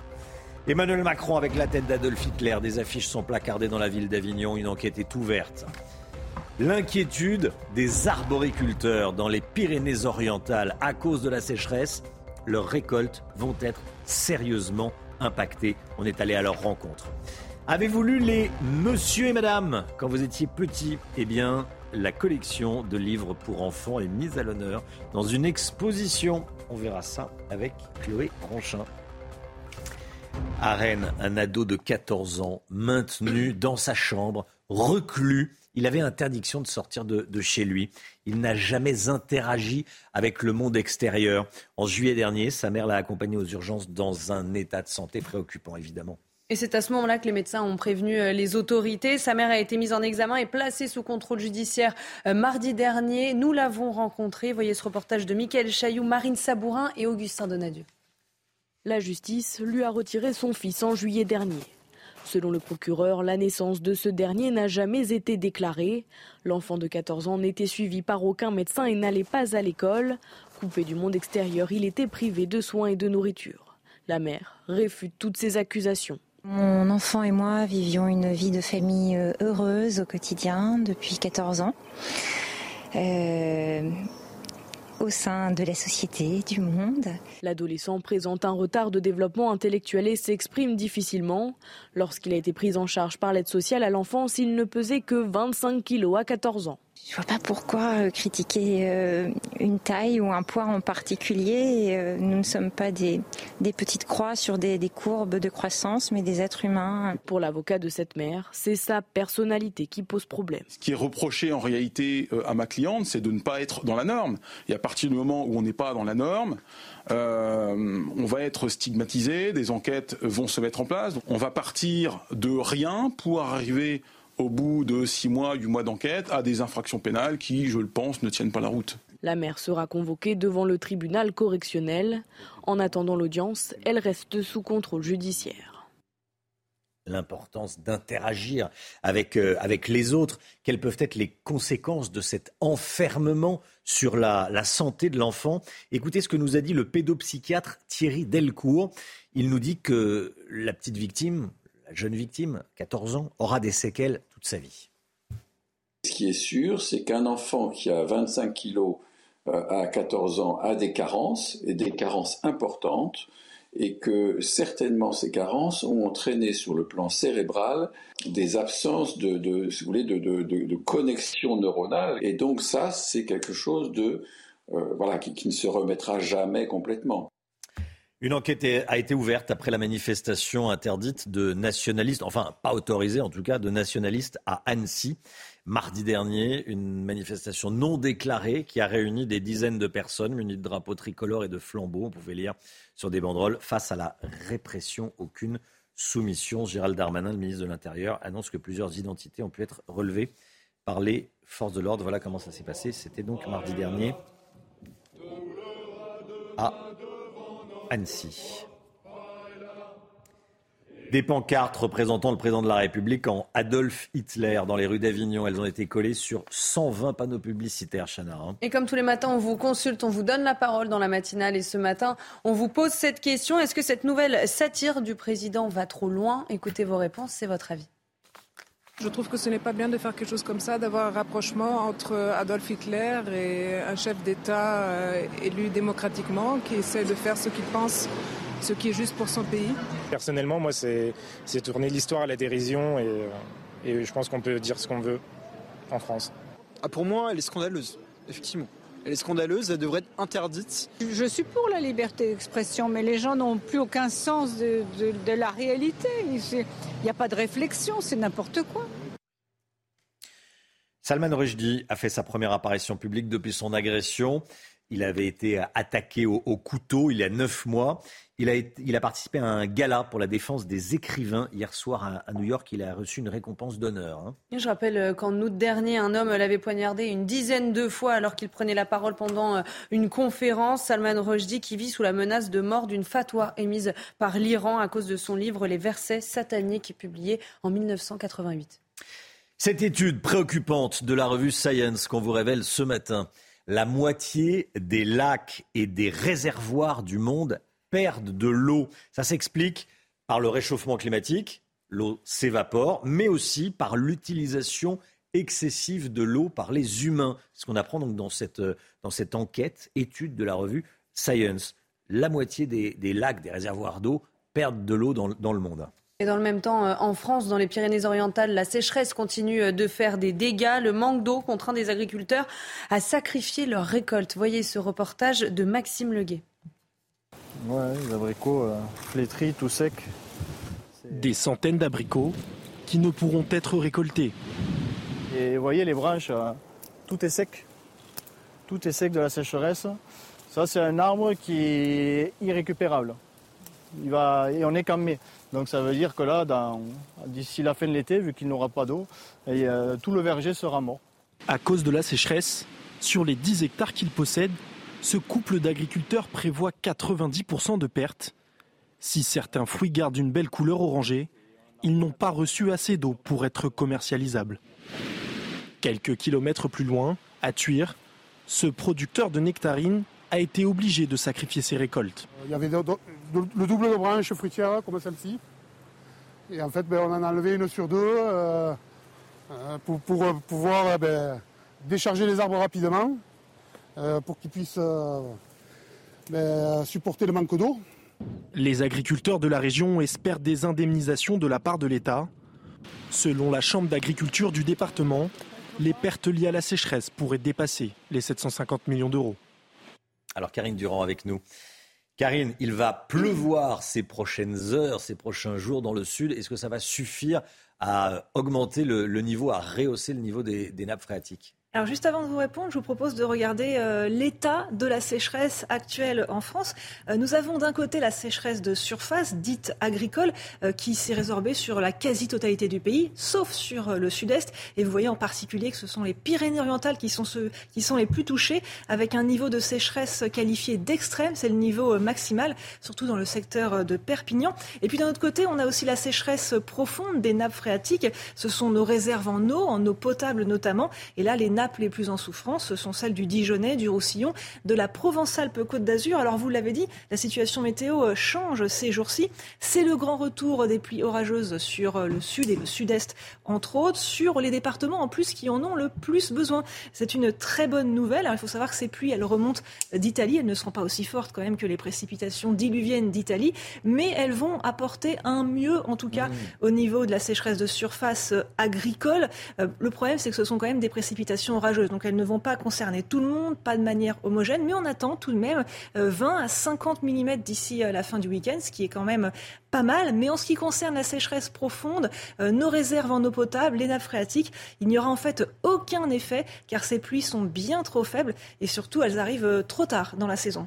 Merci Karine. Le musée le plus paradoxal du monde à Paris, après avoir conquis Miami, Oslo, Stockholm, le Paradoxal Museum a ouvert ses portières à deux pas de l'opéra dans la, dans la capitale. C'est assez amusant. Hein oui, au programme des dizaines d'expériences insolites qui mettent vos sens à rude épreuve. Fabrice Elsner et Soumaya Lalou, ils sont allés pour vous.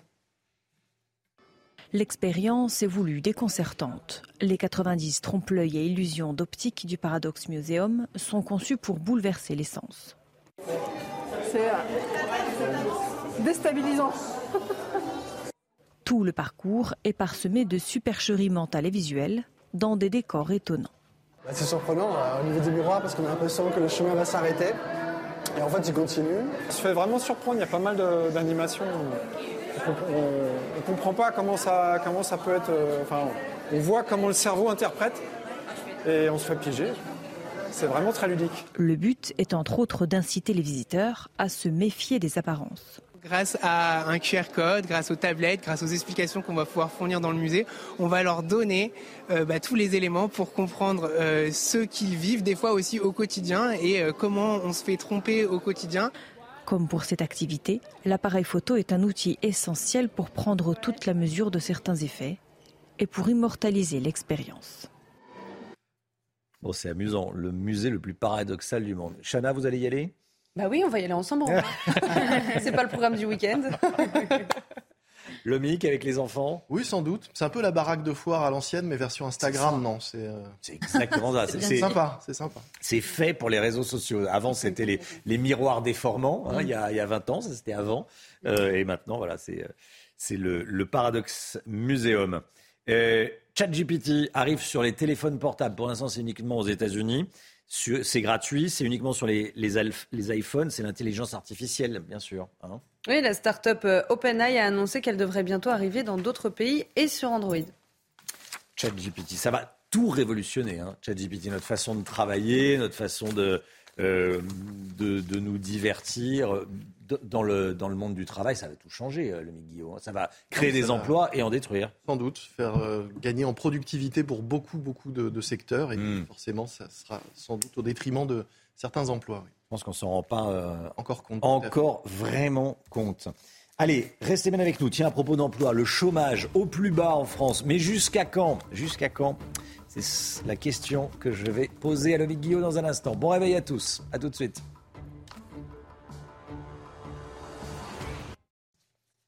Il est 8h moins le quart. Dans un instant, l'économie, on va parler du chômage au plus bas en France. Mais tout d'abord, le point info, Chana Lousteau.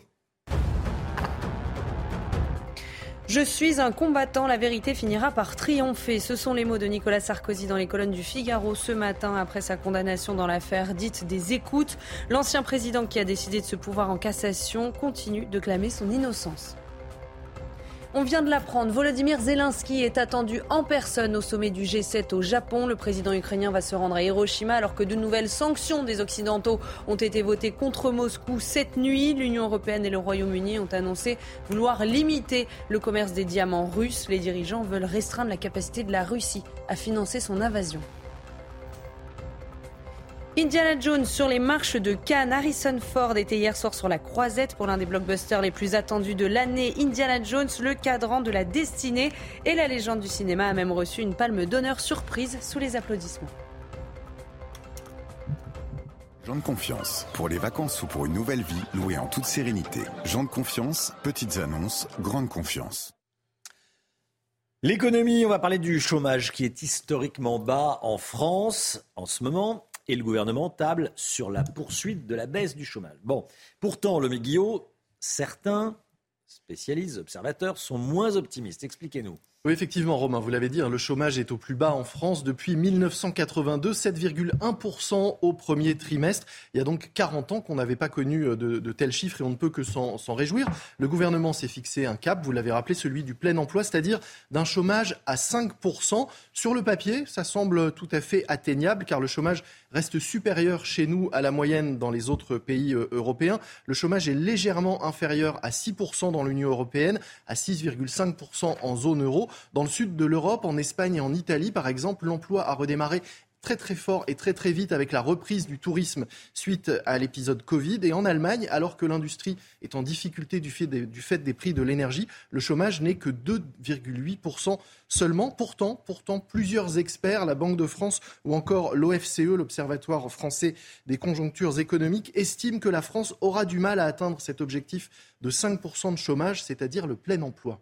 Lomi, qu'est-ce qui ferait que le chômage ne puisse pas baisser plus? Alors le problème, c'est que les entreprises recrutent en ce moment, mais que leur productivité n'augmente pas euh, au même rythme que le coût de la main d'œuvre, parce que en fait, elles anticipent une reprise. Elles savent qu'il est difficile de recruter, et donc elles ont tendance à faire à la fois de la rétention, c'est-à-dire garder des salariés dont elles n'ont plus forcément euh, totalement besoin, et à anticiper les recrutements. Résultat, quand l'économie va reprendre, ce que tout le monde attend et espère, eh bien les, recrutements ont déjà été faits, et donc il n'y aura pas euh, un nouvel appel d'air sur le marché de l'emploi ça, c'est ce qu'estiment les experts de l'OFCE. Pour eux, ça concerne quand même 300 000 emplois. Et puis par ailleurs, ils disent qu'il y a un certain nombre d'emplois qu'on a conservés, notamment euh, pendant la période Covid avec euh, le recours euh, au chômage partiel et les aides de l'État, et donc que ces emplois ne seront plus à, à, pourvoir. Une autre raison qui peut expliquer que le chômage ne baisse plus si vite, c'est que le gain des derniers points de chômage pour passer de 6 à 5, eh bien, ça coûte extrêmement, euh, extrêmement cher. Ah oui, pourquoi?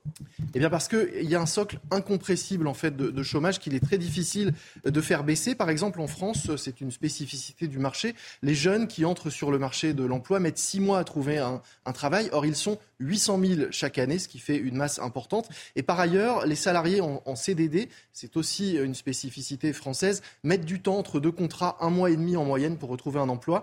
Les jeunes plus les CDD sur le marché du travail, ça fait 4,4% selon les experts de l'OFCE de chômage. C'est donc ce socle incompressible. Pour aller chercher les derniers petits points de chômage vers le plein emploi, il faudrait donc avoir recours de façon massive aux emplois aidés. Or, qui dit emploi aidé dit aide, c'est de l'argent public, ce sont des dépenses souvent conséquentes et malheureusement, on est plutôt dans une période où on recherche les économies que les dépenses, d'où la difficulté de continuer à faire baisser ce taux de chômage heureusement, est faible en ce moment. C'était votre programme avec Jean de Confiance. Pour les vacances ou pour une nouvelle vie, louée en toute sérénité. Jean de Confiance, petites annonces, grande confiance. Restez bien avec nous dans un instant la politique avec Elodie Huchard et Dito. On va revenir sur euh, une déclaration de Nicolas Sarkozy dans le, dans le Figaro. Il appelle Emmanuel Macron à rassembler la droite, à faire un geste vers la, la droite pour attirer la droite à lui. On en parle avec Elodie Huchard dans un instant. A tout de suite.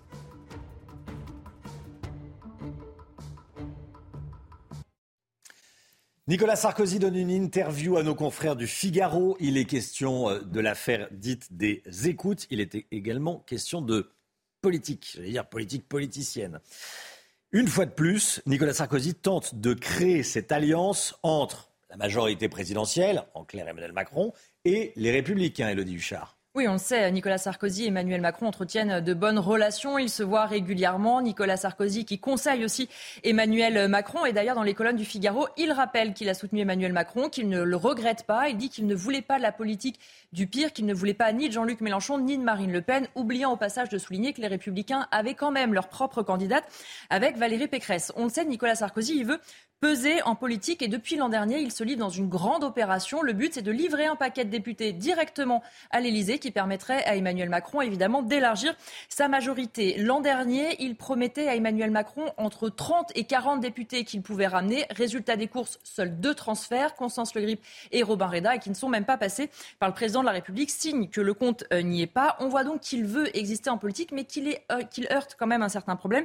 C'est qu'aujourd'hui, son influence dans son ancienne famille politique est relativement faible. Alors oui, il conseille le chef de l'État, oui, il a de bonnes relations avec lui. Par contre, il n'arrive pas à rassembler ses troupes. Est-ce que Nicolas Sarkozy peut être l'homme de cette alliance? Il aimerait beaucoup parce que ça lui permettrait d'avoir un certain poids politique, de ne pas être forcément dans les affaires courantes, mais quand même de tirer les ficelles en coulisses. Il rappelle, il fait ce constat qu'on peut tous euh, partager, que ce sont les républicains, évidemment, qui manquent à Emmanuel Macron. Il demande donc au président de leur tendre la main très directement et il demande aux républicains de ne pas rester sur leur quant à soi. C'est quelque chose qu'il répète, je vous le disais, depuis de longs mois, mais qui ne trouve pas forcément d'écho parce que les républicains, ils le savent très bien que ce sont leurs voix qui manquent et pour le moment, ils veulent rester dans l'opposition. Ils ont aussi conscience d'être des faiseurs de rois de pouvoir faire passer ou non les textes. Un député, les Républicains, dit souvent on a la bombe nucléaire, on n'a quand même pas trouvé le bouton pour l'activer parce qu'ils ont quand même conscience que pour l'instant, ça n'a pas été une franche réussite. Et puis, les Républicains, eux, ont conscience que s'il y a cette fameuse alliance, c'est la mort de leur parti. Pourtant, ils ont quand même encore une soixantaine de députés à l'Assemblée. Le Sénat est toujours majoritairement à droite. Il y a beaucoup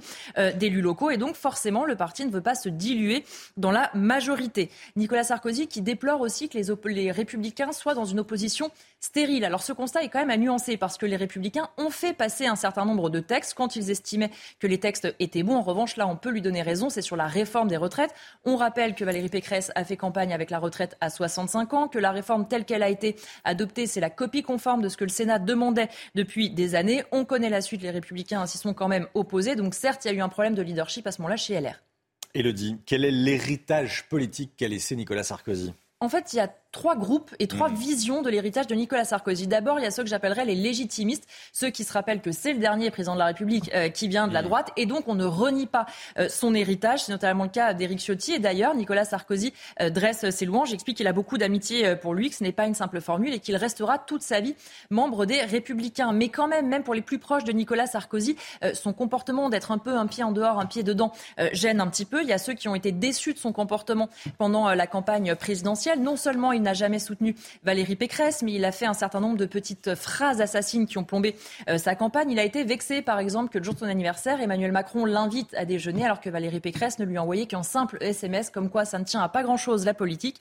Et puis il y a aussi tous ceux pour qui l'héritage de Nicolas Sarkozy est très loin. Il n'est plus président depuis 2012 et il y a toute une partie euh, du groupe, plus de la moitié, qui en fait n'a jamais été amené à travailler avec Nicolas Sarkozy. Et ces jeunes députés nous disent souvent, au début, ils nous recevaient régulièrement, mais on n'y va plus. Non seulement on n'a pas de compte à lui rendre, et puis de toute façon, on n'a jamais travaillé avec lui, ce qui explique peut-être le manque d'écho justement des demandes sans cesse formulées par l'ancien président de la République. Élodie Huchard, merci Élodie. Est-ce qu'il a envie de travailler avec les Républicains? Tiens, Stanislas Guérini, je lui poserai la, la, question. Ministre de la fonction publique, de la transformation et de la fonction publique. Stanislas Guérini, invité de la matinale, 8h15, invité politique de la matinale.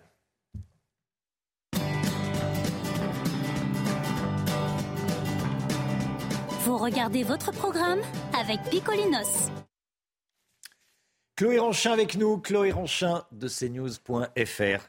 Chloé, vous nous parlez ce matin des petits personnages, monsieur, madame, que les parents connaissent aussi bien que leurs enfants. Oui, je pense qu'on a tous déjà eu, ou presque, entre les mains euh, ce, petit livre, hein, Monsieur Bruit, euh, Monsieur Heureux, Madame Câlin. Il en existe, euh, voilà, il en existe une centaine, et ils sont tous à l'honneur dans une exposition. Elle a lieu à Paris Montreuil Expo, juste à côté de Paris, et c'est une exclusivité mondiale. Ensuite, elle voyagera un peu partout en France et même à l'étranger. La visite est très sensorielle, interactive. On sent, on touche, on écoute. Par exemple, les enfants pourront se promener dans le palais de Madame Princesse. Regarder qui s'inspire un peu euh, de la Galerie des Glaces. Il y a aussi voilà l'atelier euh, de Madame Invention pour stimuler euh, son imagination avec le bricolage, la maison de Monsieur à l'envers où on se retrouve, on se retrouve forcément avec une cuisine, un salon au-dessus de la tête. Bref, il y a de quoi faire et vous l'aurez compris, c'est un vrai terrain de jeu pour les enfants. Mais à la fin, je précise quand même qu'il y a un petit retour au calme avec la bibliothèque des sourires, un lieu où ils pourront eh bien, colorier, dessiner et lire tranquillement tous les monsieur, madame de leur choix qui était le premier monsieur ou madame? Alors c'est un monsieur. Et euh, le premier livre de la collection, euh, c'est Monsieur Chatouille avec euh, son petit chapeau bleu et ses longs bras. On, va le voir à l'écran normalement. Voilà, c'est lui. Et Monsieur Chatouille, il a plus de 50 ans hein, quand ah même. Hein. Oui, quand même. Il a été créé en 1971 par le Britannique Roger Hargreaves. Ensuite, toute une série a suivi. Ces petits bonhommes séduisent toujours autant. hein. La preuve, en France, un livre est vendu toutes les 12 secondes. Alors, c'est énorme quand même. Alors, pourquoi? Quelle est la recette de ce succès? On a posé la question à Sébastien Garcia, l'un des commissaires de l'exposition. Il y a deux choses qui influent. Et la première, c'est que ça joue sur les émotions, c'est des choses qui parlent à tout le monde. En fait, c'est des sujets un peu intemporels euh, qui sont représentés par des personnages assez sympathiques, assez simples, très colorés.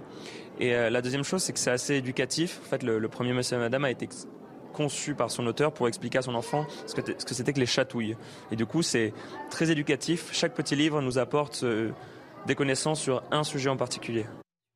Voilà, donc si vous souhaitez euh, plonger avec vos enfants ou petits-enfants hein, dans le monde des monsieur, madame, le rendez-vous est donc donné à Paris-Montreuil euh, Expo. Alors pour le moment, il n'y a pas encore de date de fin, hein, mais sachez euh, que l'exposition est accessible uniquement les mercredis et le week-end. En tout cas, Romain, c'est une très belle sortie familiale et nostalgique, hein, puisqu'elle ravive aussi plusieurs souvenirs. Vous êtes madame... Madame Petite, peut-être Alors, je ne pensais pas du tout à ça.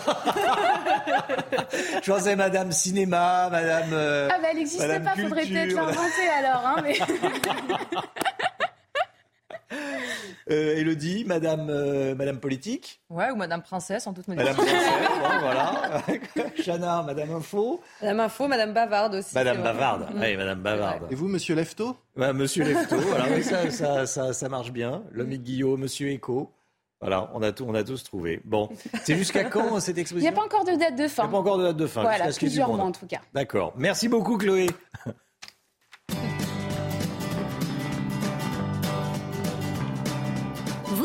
Regardé votre programme avec Picolinos.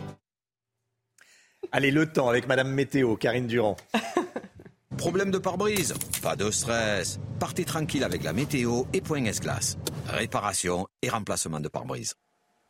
Vous allez pouvoir profiter d'une belle journée sur les trois quarts du pays, du soleil garanti, sauf quand même dans le sud-est et globalement sur la moitié sud avec euh, ces orages qui vont se réactiver au cours de l'après-midi sur la Provence-Alpes-Côte d'Azur, euh, le Limousin, mais aussi euh, le Roussillon. Attention, ils peuvent être forts localement. Si vous partez en randonnée en montagne, ça peut être dangereux. On peut avoir de gros cumuls de précipitations de manière très soudaine et on aura ces orages qui vont se décaler vers la Corse un petit peu plus tard dans l'après-midi et la soirée. Toujours un petit peu de vent en Méditerranée, la tramontane et un peu de vent d'ouest sur les côtes du Var, partout ailleurs. Vraiment une très, très belle ambiance dégagée avec un petit flux de nord-est rafraîchissant sur les côtes. Les températures sont en hausse. Bonne nouvelle, elles rejoignent les moyennes de saison. 20 à Paris, par exemple, 21 à La Rochelle et un maximum de 21 également sur la côte méditerranéenne et à Ajaccio. Pour la suite, eh bien, une journée un petit peu plus grise samedi sur la moitié est du pays. Parfois quelques petites averses et encore de l'instabilité sur les Alpes, sur les Pyrénées, sur la Corse et sur l'ouest. Une belle ambiance un peu plus nuageuse quand même qu'au cours des derniers jours. Problème de pare-brise Pas de stress. Repartez tranquille après la météo avec Point S-Glace. Réparation et remplacement de pare-brise.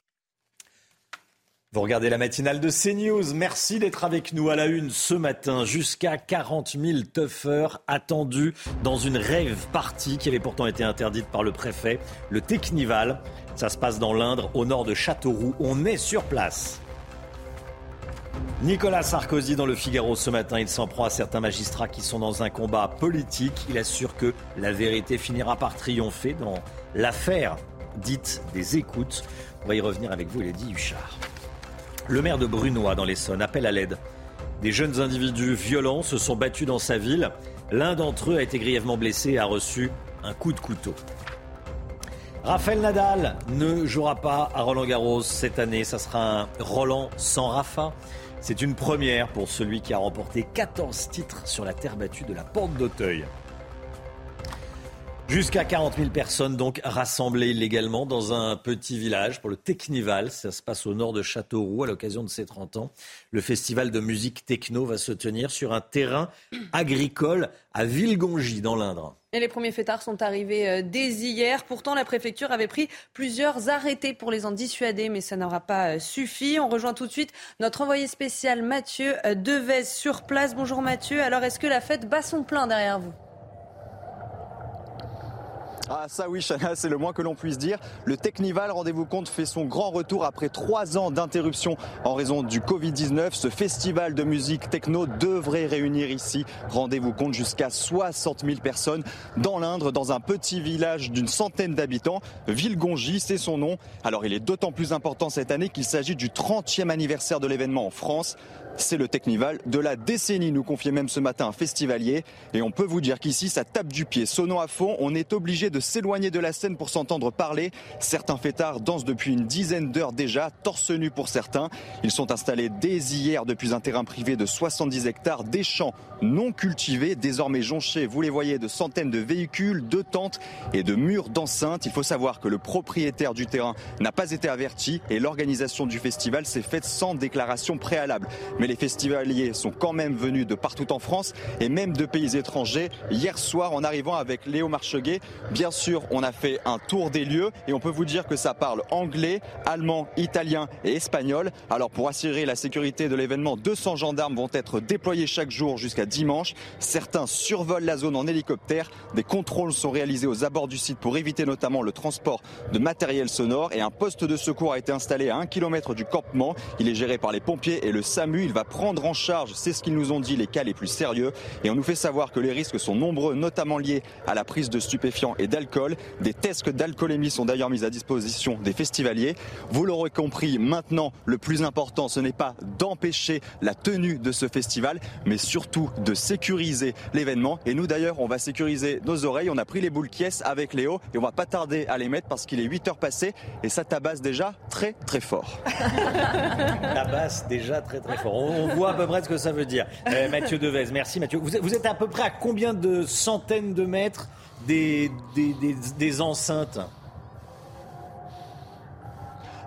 On est à exactement 100, 150 mètres. Il y a plusieurs scènes. Il y en a exactement trois. En tout cas, c'est ce qu'on a vu hier soir quand on a fait notre petit tour des lieux.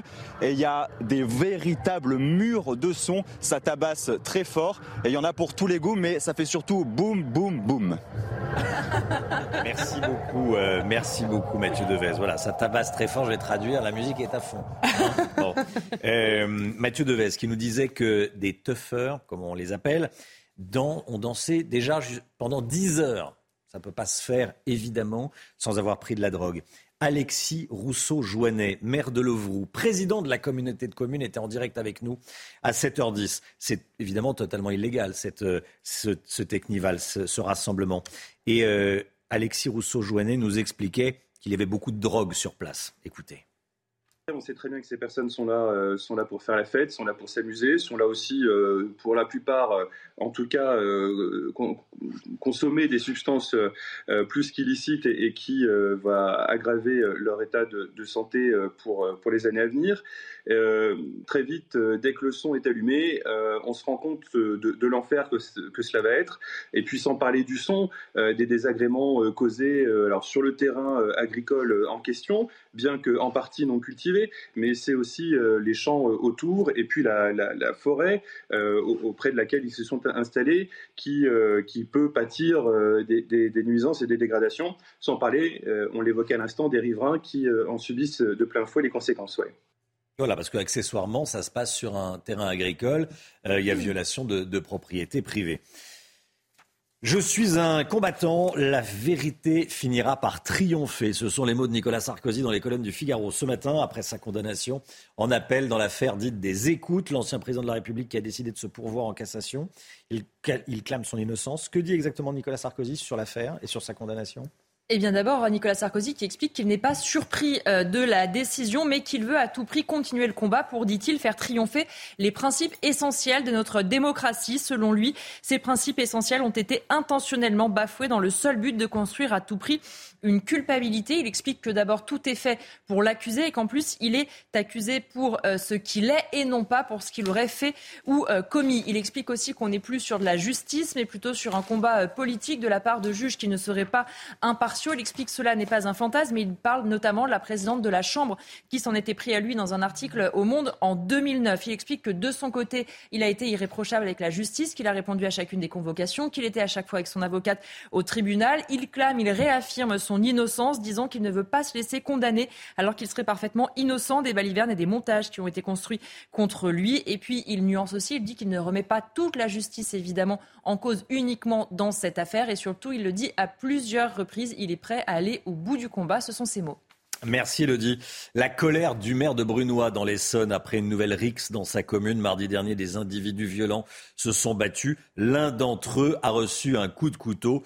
Il a été transporté à l'hôpital avec un pronostic vital engagé. Les quatre mineurs âgés de 16 à 17 ans euh, ont été euh, interpellés. L'élu est très en colère contre l'État et dénonce son inaction. Sarah Fenzari et Charles Baget. Quelques jours après l'hospitalisation d'un mineur de 17 ans, victime de coups de couteau lors d'une rixe à Brunois, les habitants sont sonnés. C'est inquiétant, mais c'est surtout surprenant parce qu'on a l'impression d'être dans une ville euh, très calme. Et, euh, agréable et, bourgeoise. On a vu l'hélicoptère euh, se poser en plein centre du rond-point, qu'on a vu deux voitures de, enfin deux camions de pompiers, des, des, voitures de police, des voitures de SAMU, les vigiles pirates qui étaient là ouais, c'était assez chaud. Touché au foie et au thorax, le pronostic vital du jeune homme est toujours engagé. Le maire, Bruno Gallier, juge l'action de l'État insuffisante.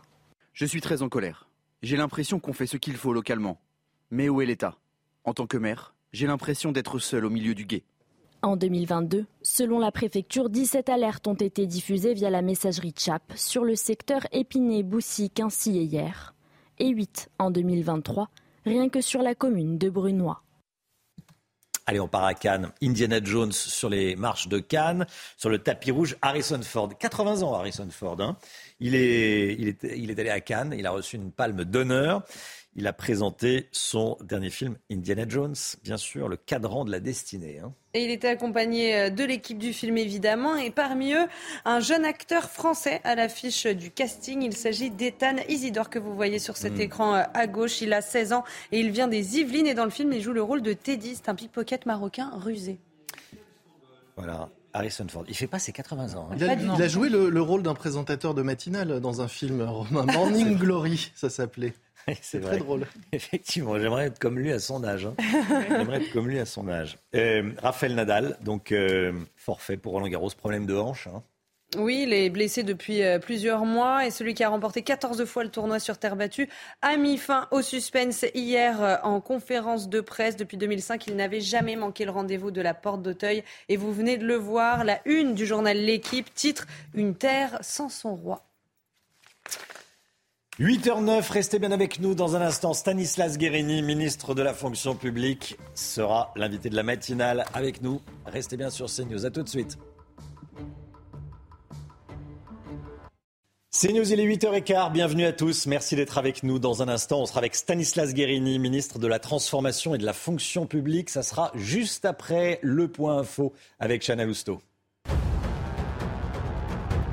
Une enquête ouverte après la manifestation sauvage de nationalistes à Annecy. Mardi dernier, une manifestation non déclarée a réuni des dizaines de personnes. Et sur Twitter, Gérald Darmanin a annoncé que plusieurs identités avaient pu être relevées par les forces de l'ordre et transmises à l'autorité judiciaire par le préfet. Cette information de la matinée, Volodymyr Zelensky est attendu en personne au sommet du G7 au Japon. Le président ukrainien va se rendre à Hiroshima alors que de nouvelles sanctions des Occidentaux ont été votées contre Moscou cette nuit. L'Union européenne et le Royaume-Uni ont annoncé vouloir limiter le commerce des diamants russes. Objectif, restreindre la capacité de la Russie à financer son invasion. Je suis un combattant, la vérité finira par triompher. Ce sont les mots de Nicolas Sarkozy dans les colonnes du Figaro ce matin après sa condamnation dans l'affaire dite des écoutes. L'ancien président qui a décidé, je le rappelle, de se pourvoir en cassation continue de clamer son innocence. Stanislas Guérini est avec nous. Bonjour, monsieur le ministre. Bonjour. Ministre de la Transformation et de la Fonction publique. On va parler évidemment réforme des retraites, on va parler revenus des fonctionnaires. Il va y avoir des négociations la semaine prochaine. Mais tout d'abord, l'actualité. On était il y a quelques instants en direct euh, de l'Indre. Jusqu'à 60 000 tuffeurs attendus ce week-end dans l'Indre pour une rave party interdite. Hein. Elle a été interdite par le préfet. Violation illégale. Violation de la propriété privée. Qu'est-ce que ça vous inspire? Ça m'inspire qu'il faut que l'État fasse euh, son devoir, ce qu'il a à faire, c'est-à-dire permettre d'encadrer maintenant cette euh, manifestation. Elle est illégale, vous l'avez dit. Euh, elle occupe le terrain d'un agriculteur. Donc il y a 200 gendarmes qui vont tout le week-end encadrer cette manifestation. Je pense à eux. C'est l'occasion de saluer le travail des forces de l'ordre. Je pense qu'il faut faire appliquer la loi, c'est-à-dire qu'une enquête a été déclenchée. Cette manifestation, elle est illégale. Il devrait y avoir une procédure et puis que chacun soit mis en face de ses responsabilités. Est-ce que c'est un symbole de, de l'esprit du moment? Chacun fait ce qu'il veut. Euh, interdiction de la préfecture. Et, mais on y va quand même. Non, je ne crois pas. Euh, ces euh, manifestations, ces rêves parties, ça fait, je crois, quelques années que vous commentez ces types d'initiatives sur votre antenne. Je crois que c'est surtout la manifestation de l'intérêt euh, d'avoir un État euh, fort, d'avoir un État euh, qui mobilise les forces de l'ordre. Elles le sont beaucoup en ce moment et qui ne laisse rien passer. Évidemment qu'il faut qu'il y ait une enquête qui soit déclenchée sur de tels agissements. Le maire de Saint-Brévin a été euh, entendu, a été reçu par la Première ministre et a été entendu euh, au, Sénat. Il a raconté comment il a été abandonné par l'État. Il n'y a pas d'autre mot. Euh, quand il était menacé, le préfet et les gendarmes lui disaient bah, c'est la démocratie, hein, c'est comme ça. Moi aussi, je suis, moi aussi, je suis menacé. Vous l'avez entendu comme, comme moi. Est-ce qu'il aurait dû être plus soutenu, plus protégé? Ça y est, une commission parlementaire qui va permettre de faire toute la lumière où chacun va pouvoir s'exprimer, où euh, ce qu'a fait euh, l'État pour être euh, mis en avant aussi. Moi, je respecte ce maire. Je crois qu'il faut défendre nos élus, les défendre encore davantage. Le ministre de l'Intérieur l'a dit, bien sûr, qu'on pourrait toujours faire mieux. Et il faut agir parce que les élus, ce sont ceux qui sont en première ligne dans notre mmh. République. Et donc, nous voulons continuons à, continuer à mieux les défendre. Dans le quinquennat précédent, on a pris des mesures pour mieux accompagner euh, les élus qui sont euh, justement euh, attaqués. Nous avons pris des mesures pour mieux accompagner aussi les fonctionnaires. On parlait à l'instant des forces de l'ordre qui sont insultés, attaqués, parfois violentés. Et donc le gouvernement va aller plus loin pour pouvoir mieux protéger ces élus, va mettre en place des réseaux de référents dans les gendarmes, dans les, dans les commissariats, pardon, dans mmh. les gendarmeries, va permettre aussi d'aligner les régimes de sanctions contre les élus vous savez, aujourd'hui, on a alourdi le dispositif de sanctions. Eh bien, il faut faire pareil, parce que quand on est un élu de la République, on porte au fond l'uniforme de la République. Mais personne ne doute de la volonté politique. Je pense que personne ne doute de votre sincérité, de la sincérité du ministre de l'Intérieur à, protéger les élus, et, voilà, de droite comme de gauche. Mais dans la réalité, les maires se disent oui, très bien, ça c'est des belles paroles. Mais moi, quand, euh, quand je suis face à des, gens qui s'installent illégalement sur un terrain, quand je suis euh, face à des gens qui euh, déversent des, gravats dans une décharge sauvage, je suis tout seul. Non, ce sont des actes, on vient d'en parler hmm. à l'instant. Euh, quand on envoie et l'État décide d'envoyer 200 euh, gendarmes sur un terrain pour justement accompagner les élus, ce ne sont pas des paroles euh, en l'air. renforcer le régime de sanctions, ce ne sont pas des paroles en l'air.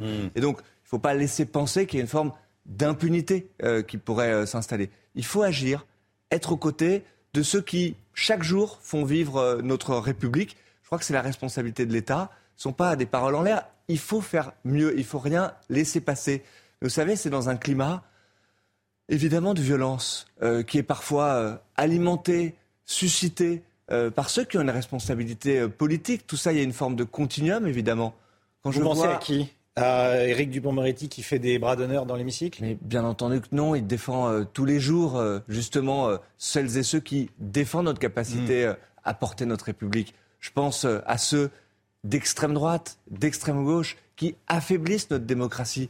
Quand je vois M. Mélenchon incapable de euh, dénoncer l'agression violente, ignoble contre euh, une personnalité parce qu'elle fait partie de la famille du président de la République, quand je vois euh, des élus de la France insoumise qui disent Louis XVI, on l'a décapité, Macron, on peut recommencer. Vous ne croyez pas que tout ça, ça alimente un climat qui ensuite autorise les uns et les autres à être violents, à attaquer?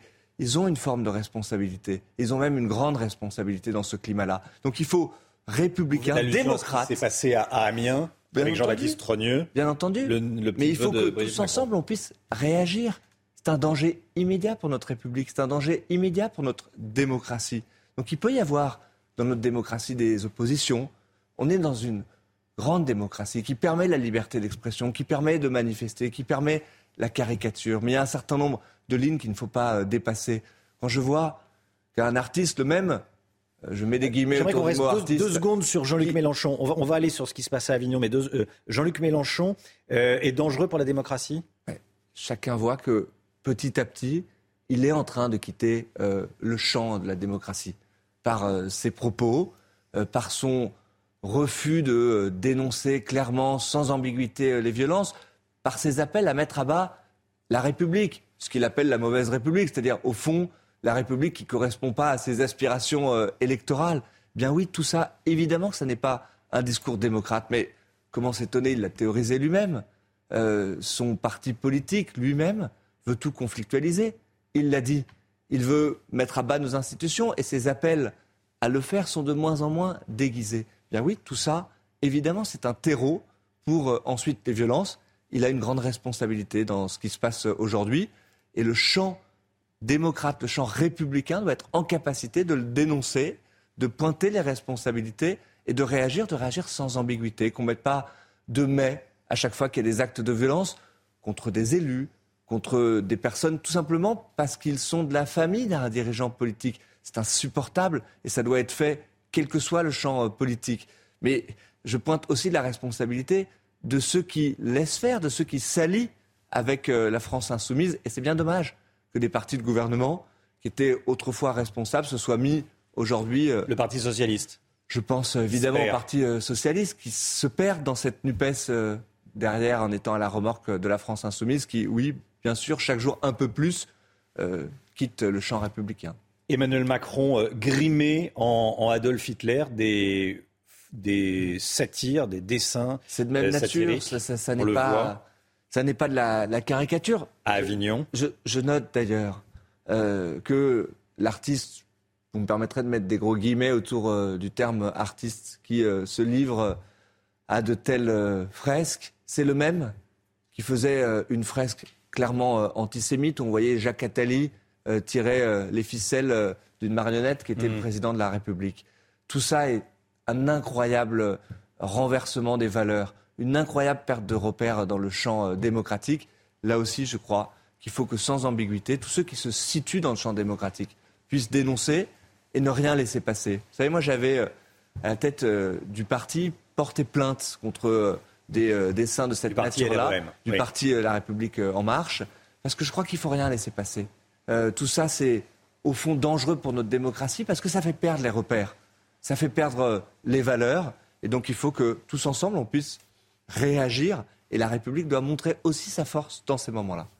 Nicolas Sarkozy dans le, dans le Figaro. On ne va pas rentrer dans le fond de l'affaire dite des, des écoutes, mais j'aimerais vous entendre sur, sur un point de ce que dit l'ancien président de la République dans le, dans le Figaro ce matin. Certains magistrats, dit-il, sont dans un combat politique. Est-ce que vous êtes d'accord? Et quel est votre commentaire?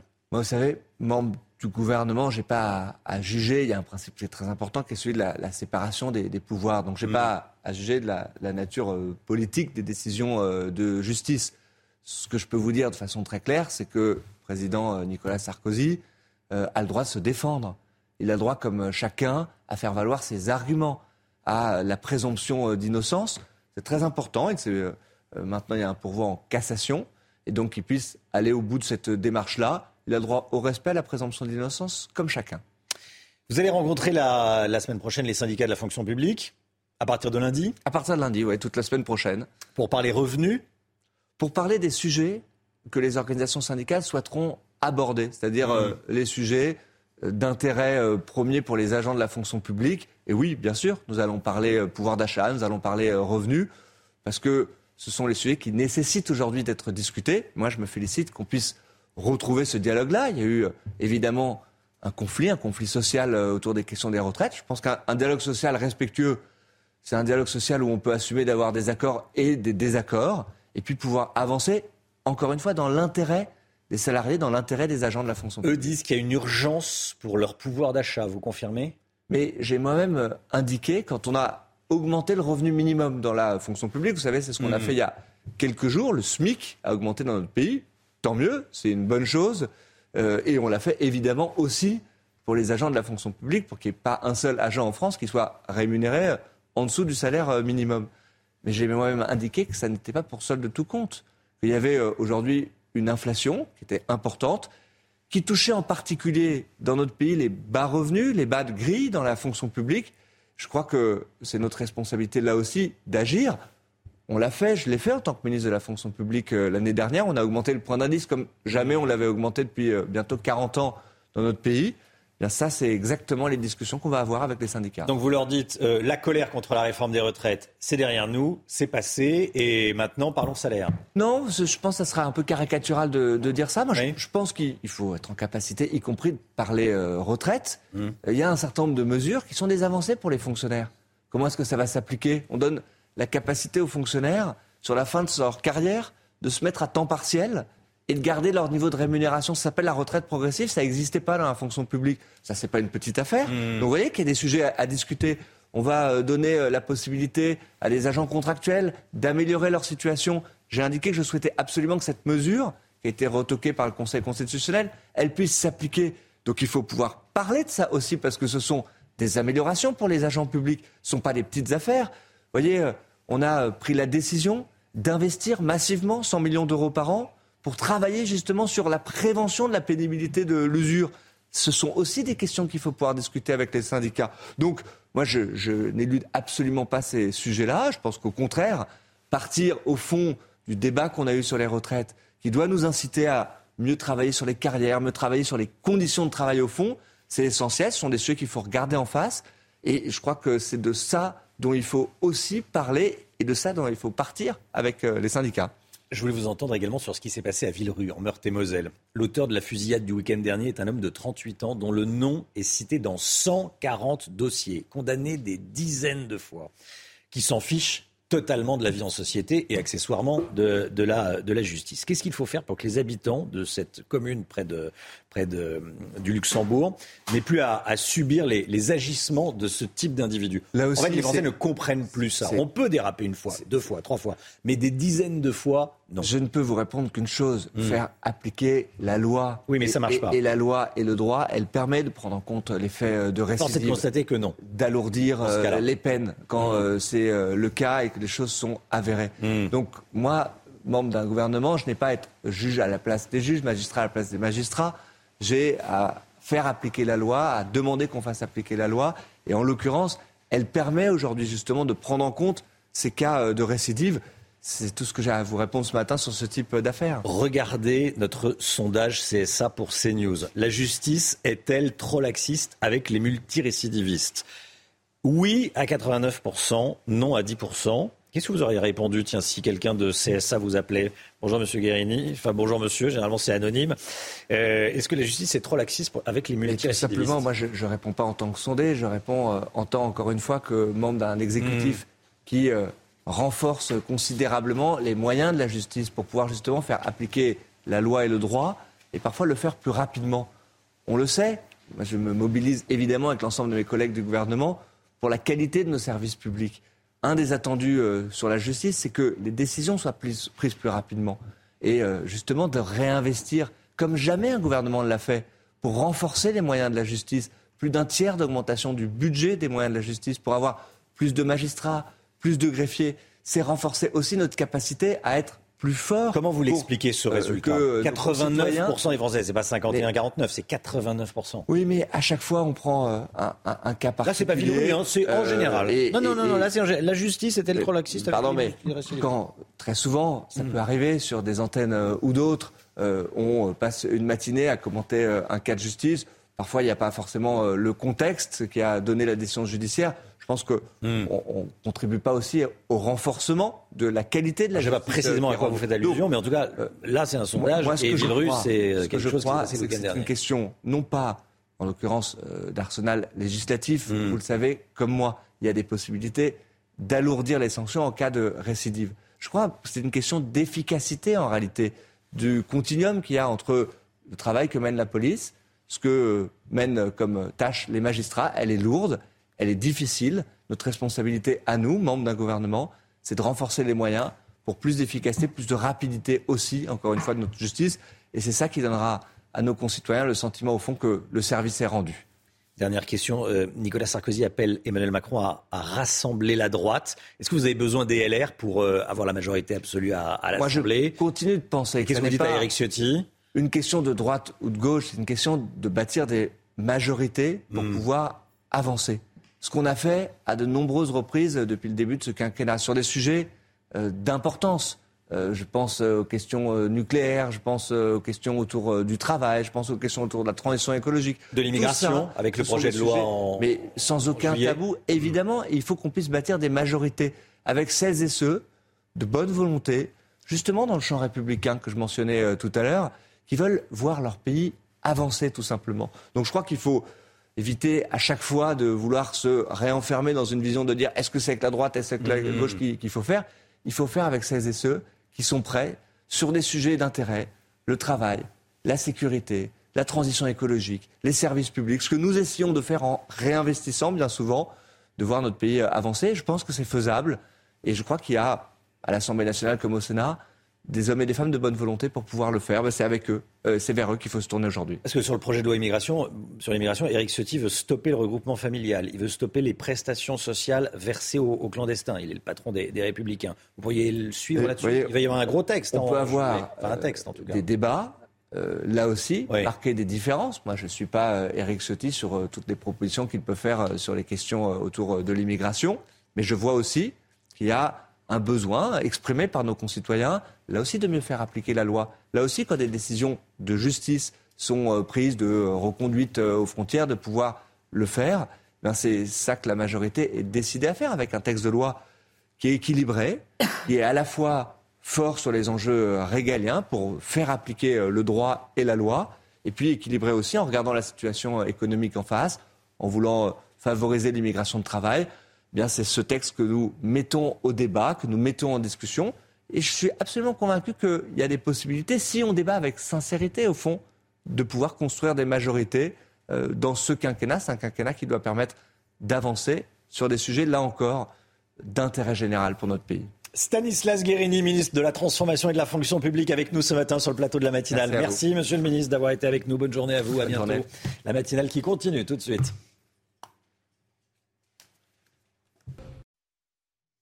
Stanislas Guérini, qui est l'invité de la matinale de CNews. Voilà, on est ensemble, on est avec Chana Lousteau, on est avec Elodie Huchard, on est avec Lomic Guillot. On va parler de ce qui se passe à Rennes. À Rennes, un adolescent de 14 ans a été maintenu, reclus toute sa vie. Il n'est jamais sorti de chez lui. Il n'a jamais interagi avec le monde extérieur. Et en juillet dernier, sa mère a dû l'accompagner aux urgences. Pourquoi? Parce qu'il était dans un état de santé préoccupant, Chana. Et c'est à ce moment-là que euh, les médecins ont prévenu les autorités. Sa mère a été mise en examen et placée sous contrôle judiciaire euh, mardi dernier. Et nous l'avons rencontré. Voyez ce reportage de Michael Chailloux, Marine Sabourin et Augustin Donadieu. La justice lui a retiré son fils en juillet dernier. Selon le procureur, la naissance de ce dernier n'a jamais été déclarée. L'enfant de 14 ans n'était suivi par aucun médecin et n'allait pas à l'école. Coupé du monde extérieur, il était privé de soins et de nourriture.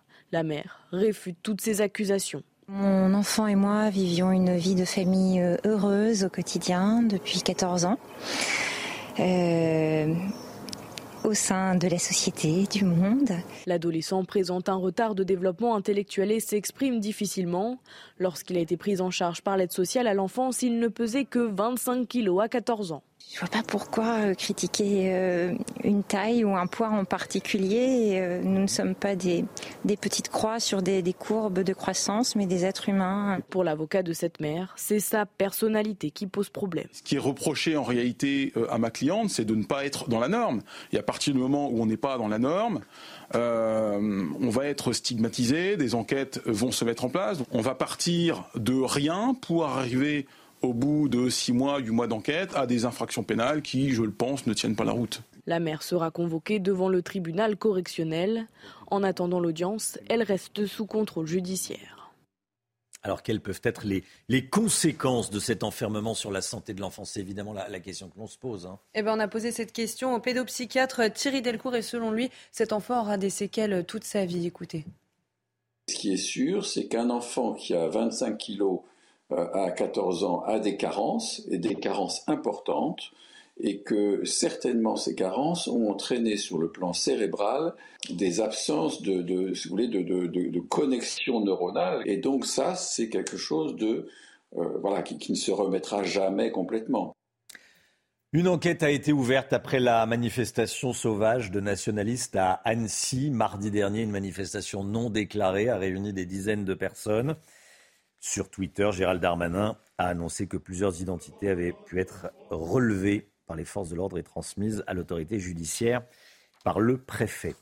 Il n'est que 8h30 et une musique assourdissante résonne dans un petit village de l'Indre. Jusqu'à 60 000 personnes sont attendues pour une rave party illégale à Villegongy. Des fêtards sont réunis pour les 30 ans du Technival, un festival de, musique techno. On y, on, y va, Chana? Eh ben oui, on y va. on y va euh, dans le journal. Hein. Oui, on rejoint en tout cas Mathieu Deves qui est hmm. sur place. Euh, Mathieu, dites-nous, est-ce que la fête bat son plein ce matin? Que oui, Chana, elle bat son plein. Ça, c'est le moins que l'on puisse dire. Les fêtards ont une énergie débordante. Certains rendez-vous compte sont ici depuis hier. Ils sont arrivés aux alentours de midi. Et les tuffeurs, comme on les appelle ici, les tuffeurs les plus motivés, regardez, dansent toujours. Ça tape du pied, sono à fond. Certains fêtards sont torse nu face au mur de son. Les enceintes sont gigantesques. Vous les voyez, ils sont à quelques dizaines de mètres de nous désormais. Ils se sont installés sur un terrain privé de 70 hectares. Non cultivés, désormais jonchés de centaines de véhicules, de tentes et donc de ces murs d'enceinte. Il faut savoir que le propriétaire du terrain ici n'a pas été averti et l'organisation du festival s'est faite sans déclaration préalable. Mais les festivaliers sont quand même venus de partout en France et même de pays étrangers. Hier soir et ce matin, nous avons discuté avec certains d'entre eux, avec Léo Marcheguet. On a fait un tour des lieux et on peut vous dire que ça parle anglais, allemand, italien, espagnol. Et il y a quelques minutes, on a croisé des Hollandais. Alors, pour assurer la sécurité de tout ce beau monde, 200 gendarmes vont être déployés chaque jour jusqu'à dimanche. Certains survolent la zone en hélicoptère et des contrôles sont réalisés aux abords du site pour éviter notamment le transport de matériel sonore. C'est interdit. Un poste de secours a été installé à un kilomètre du campement. Il est géré par les pompiers et le SAMU. Il va prendre en charge les cas les plus sérieux, les plus graves. On nous fait savoir que les risques sont nombreux, notamment liés à la prise de stupéfiants et d'alcool. Des tests d'alcoolémie d'ailleurs sont mis à disposition ici sur le campement mise à disposition des festivaliers. Vous l'aurez compris maintenant que la fête a débuté, on ne peut pas l'empêcher, il faut surtout la sécuriser et avec Léo Marcheguet, on s'est fait voilà, quelques copains, quelques connaissances et certains nous ont passé ces lunettes, ils les ont tous ici. Je vais vous expliquer un peu le principe. Ils se mettent devant le mur du son, comme ça, avec les lunettes, la tête baissée, et ils se laissent planer, c'est ce qu'ils se disent, en dansant comme ça devant le mur du son, avec une bouteille de mélange d'alcool, c'est ce qu'on imagine. Merci beaucoup Mathieu Devez en direct avec Léo Marcheguet. Euh, il y a violation de, la propriété privée. Hein. Le, terrain appartient à, un agriculteur. Euh, dans quel état il va retrouver son, terrain, ça, euh, vous l'imaginez. Voilà comment ça va se passer durant tout le, tout le week-end. Mathieu Devez avec Léo Marcheguet. Vous avez entendu Mathieu, hein, il, y a, des, des, des des participants à cette rave illégale, interdite, euh, qui viennent de, tous les pays. Hein. même des, enfin même, il y avait des Hollandais aussi, hein, on, l'a entendu. Allez, autre sujet. Salman Rushdie a fait sa première apparition publique depuis son agression. Attaqué au couteau il y a neuf mois, il était à un gala pour la défense des écrivains hier soir à New York. Il a reçu une récompense d'honneur. Oui, je rappelle euh, qu'en août dernier, un homme l'avait poignardé une dizaine de fois alors qu'il prenait la parole pendant euh, une conférence. Salman Rushdie, qui euh, vit sous la menace de mort d'une fatwa émise par l'Iran à cause de son livre Les versets sataniques, publié en 1988. Michel Drucker a donné des nouvelles de son état de santé. Il s'est exprimé au micro de Pascal Pro sur RTL. Il a été opéré du cœur en mars dernier. Michel Drucker, et il assure qu'il sera de retour à l'antenne, à la télévision, dès le mois de septembre. Tiens, écoutez. Ben, je vais bien et j'ai l'impression d'être un revenant, d'être un survivant, parce que au cours de ces trois dernières années, j'ai traversé des périodes extrêmement compliquées sur le plan cardiaque et j'en ai pour un mois de souffrance parce que il faut que je récupère 9 kilos de muscles, ce qui est beaucoup. Donc je serai le tout début septembre à l'antenne pour une nouvelle saison de Vivement Dimanche. Et non seulement je repars, ça va être une année formidable parce que, euh, comme vous le savez peut-être, je vais faire partie de l'équipe des sports qui va participer aux Jeux Olympiques de 2024. Voilà, Michel Drucker, j'ai l'impression d'être un survivant. Ces images dignes d'un film d'action, regardez, qui nous viennent des États-Unis. Un policier sur le capot d'une voiture à pleine vitesse pendant un contrôle routier. Les agents de police se sont rendus compte que le chauffeur était sous le coup d'un, sous le coup d'un mandat d'arrêt. Ils ont tenté de l'arrêter. Hein. Oui, vous le voyez, l'un d'eux est monté euh, sur le véhicule et a sorti son arme pour l'arrêter. Mais le chauffeur redémarre puis accélère. Et euh, vous allez le voir, l'agent finit par tomber au sol. Il s'est cassé le dos et le suspect, lui, a été condamné à 5 ans de prison. Ça aurait pu se terminer, euh, je veux dire, par un drame. Il s'est blessé au dos, blessé au dos, ce qui est, ce qui peut être extrêmement grave, hein, extrêmement grave. Mais quand on voit ce qui se passe, ça aurait pu être ça aurait pu être pire. Le suspect condamné à 5 ans de prison.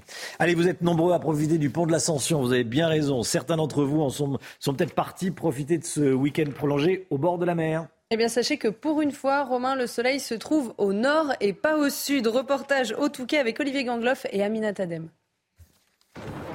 Il était visiblement très attendu. Le soleil est de retour pour le week-end de l'Ascension, tout comme les touristes qui comptent bien en profiter. Déjà manger les glaces, et puis ensuite bah, on va aller se promener sur la plage. Bah ouais, bar, papa, et restaurant peut-être ce soir. Profiter euh, du long week-end et du soleil surtout. Il est possible qu'on se laisse tenter sur quelques petites folies quoi. les commerçants, eux, voient leurs terrasses se remplir. Un soulagement dans ce contexte d'inflation. Il y a déjà du monde, donc euh, ça promet pour les prochains jours. On va tourner sur, euh, on va dire, entre 600 et 800 couverts jour. Il y a déjà beaucoup de réservations de fêtes euh, pour tout le week-end. Il y a certains services d'ailleurs qui sont déjà complets. Un week-end parfait pour le maire du Touquet, ravi de voir autant d'affluence dans sa ville. Les hôtels sont quasiment tous euh, complets, les terrasses sont prises d'assaut et la clientèle parisienne qui choisissait systématiquement la Normandie découvre, redécouvre euh, la Côte d'Opale, le Touquet et puis également la clientèle belge et la clientèle britannique qui revient euh, en force. Ce temps estival devrait se poursuivre jusqu'à la fin de la semaine avec des températures qui varieront entre 18 et 19 degrés. Voilà, des restaurateurs qui ont le sourire, des hôteliers qui ont le sourire. Ils ont bien de la chance. Voilà, il y a du monde. Tant mieux, c'est une bonne nouvelle. Allez, la santé tout de suite. C'était votre programme avec Groupe Verlaine. Isolation par l'extérieur avec aide de l'État. Groupe Verlaine, connectons nos énergies. La santé avec le docteur Brigitte Millot. Bonjour Brigitte. Bonjour. C'est aujourd'hui la journée mondiale des Mickey, MICI. Hein et vous allez nous expliquer de quoi il s'agit. Oui, alors les Mickey, alors déjà, ce que ça veut dire. Hein. Oui. Mickey, maladie inflammatoire chronique des intestins. Donc vous l'aurez compris, il y a une inflammation et chronique, ça veut dire que pour l'instant, on ne sait pas la guérir. Donc quand vous êtes touché par une Mickey, euh, vous l'aurez, on pourra vous donner des traitements pour vous soulager, euh, énormément de choses, mais on ne pourra pas vous guérir. Donc voilà pourquoi elle est chronique. C'est une maladie qui touche tout de même 300 000 personnes en France, dont 20% d'enfants. C'est une maladie qui est en augmentation, en augmentation à travers le monde.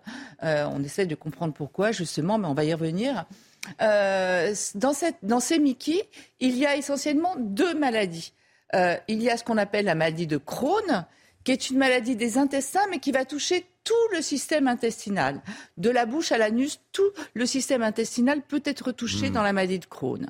Et l'autre maladie, c'est la rectocolite hémorragique, qu'on l'appelle RCH, euh, qui, elle, va toucher essentiellement le côlon et le rectum, hmm. et avec, comme son nom l'indique, des hémorragies.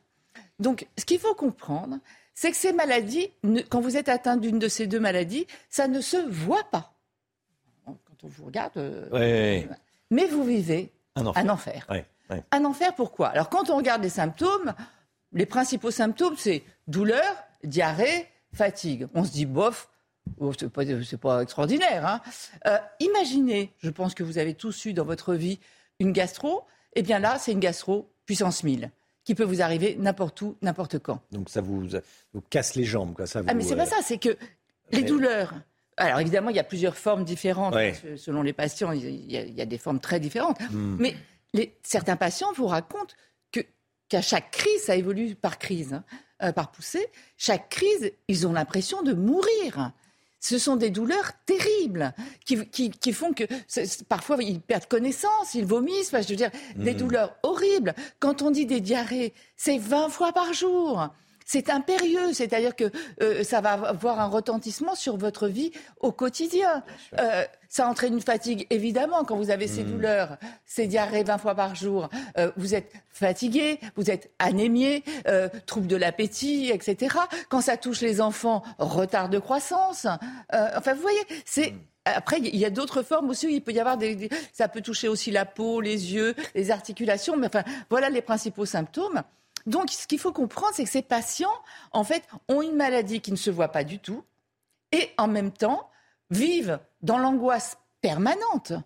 C'est l'incertitude totale, même en dehors des poussées. Vous ne pouvez jamais être bien, puisque en dehors des poussées, vous ne savez pas à quel moment ça peut vous surprendre et ce qui peut vous arriver. Euh, vous, vous imaginez, ça veut dire euh, problème dans la scolarité pour les enfants, euh, euh, pas de vie professionnelle, familiale, sociale, euh, intime. Vous imaginez, vous rencontrez quelqu'un pour la première fois et vous savez que ça peut, qui peut vous arriver comme ça, c'est en bien péril. C'est compliqué. Enfin, bah oui, bah oui. oui, mais, oui, mais c'est terrible. Et en plus, on n'en parle pas parce que ça Mhm. relève de l'intime, ça relève du privé. C'est quelque chose de- qui reste totalement tabou. Vous pouvez très bien dire à table à la fin d'un dîner, oui, ben moi je souffre d'une maladie articulaire, tout ça. Mais vous n'allez pas dire euh, à la fin d'un dîner, oh ben moi j'ai 12 diarrhées par jour. Donc, donc, enfin, vous voyez, donc c'est quelque chose qui a un retentissement Mhm. après sur votre vie, sur votre quotidien, sur votre vie sociale, absolument important et qu'on ignore parce qu'en plus ces, pa- ces patients, bah, ils se taisent, hein. ils ne Oui. parlent pas. Euh, donc heureusement qu'il y a une association extraordinaire en France qui s'appelle l'AFA. Euh, vraiment, si vous souffrez de cette pathologie ou si vous voulez des informations sur ces maladies, l'AFA, c'est l'association François Aupetit, AFA, Crohn et RCH. Et alors, euh, vous allez me dire, tiens, en 2023, on sait quand même faire plein de choses. Euh, pourquoi on n'arrive pas à traiter euh, ces patients? Parce qu'en fait, les causes, on ne les connaît pas encore réellement. C'est multifactoriel. On sait qu'il y a une prédisposition génétique, on a découvert le gène NOT2, donc il y, a, il y a le gène, mais après il y a tout un tas de choses. On sait qu'il y a un problème immunitaire, il y a une anomalie de l'immunité, c'est pour ça qu'on va vous donner des traitements immunosuppresseurs. On sait évidemment qu'il y a une inflammation, on l'a dit, c'est dans le nom, donc on va vous donner certains anti-inflammatoires. Mais après, il y a tout l'environnement aussi qui joue. On sait par exemple que le tabac a une énorme influence sur la maladie de Crohn. Pas sur la RCH, mais Ah sur la maladie de Crohn. Donc c'est déjà ne pas fumer pour plein de choses, mais en plus pour cette maladie. Et les patients qui en sont atteints, on leur demande d'arrêter. Et ça a une influence, une nette diminution des poussées. On sait euh, que l'allaitement a une influence, on sait euh, que les- la prise d'antibiotiques a une influence. Mais là, euh, ce serait bien qu'on remette l'affiche. L'affiche, la campagne de Mhm. cette année, c'est environnement déréglé, intestin en danger. C'est-à-dire qu'en fait, on s'aperçoit que l'environnement, ce qu'on appelle l'exposome, ce à quoi on est exposé, euh, jouerait un rôle essentiel dans euh, ces deux maladies. Euh, donc il y a tout un travail à faire là-dessus et c'est le thème de cette campagne cette année. Et notamment, on s'est aperçu par exemple que des pays qui étaient jusque-là un peu préservés, comme l'Afrique, comme l'Asie, sont en- maintenant, il y a une explosion des Mickey. Il y a énormément de recherches qui se penchent sur l'alimentation qui a été qui est assez logique, hein, alimentation, intestin, on se dit machin. Mais pour l'instant, on n'arrivait pas à trouver le lien. Mais là, peut-être que l'alimentation, justement, totalement ultra transformée, aurait euh, des répercussions. Donc, évidemment, il faut aider la recherche, il faut soutenir, il faut soutenir l'association aussi, l'AFA. J'en profite pour saluer Anne Buisson, qui est une femme formidable euh, qui travaille dans cette association. Euh, voilà ce qu'on pouvait dire sur les Mickey, une maladie qui ne se voit pas, mais qui vous pourrit la vie. Votre programme avec Groupe Verlaine. Installation photovoltaïque garantie 25 ans. Groupe Verlaine, connectons nos énergies. Il est 9h moins 10. Merci d'avoir choisi CNews pour démarrer cette journée. Dans un instant, c'est l'heure des pros avec Pascal Pro et tous ses invités. Ça, vous le savez, sur cnews.fr, vous y rendez pour avoir les replays et puis les dernières informations aussi, accessoirement. Et puis, euh, nous, on se retrouve lundi matin. Demain, pour la matinale, c'est Anthony Favali. Samedi, 10h, BDM. Bonjour, docteur Millot. Hein? Vous allez nous parler d'un problème existentiel à l'approche des beaux jours, la cellulite. Mais oui. Bah oui, Bah. bah oui, on en a tous un petit Et on va, et on va vous expliquer pourquoi 90% des femmes sont atteintes, euh, et, seulement un homme sur 50, seulement 2% des hommes. De la Attention, je ne dis pas seulement, c'est tant mieux. Ouais. Que ce soit l'inverse. Ah. Voilà, bon, bah, on va parler d'un sujet effectivement euh, top numéro 1 euh, à l'approche de l'été. Allez, belle journée à vous sur CNews. Tout de suite, Pascal Pro dans l'heure des pros.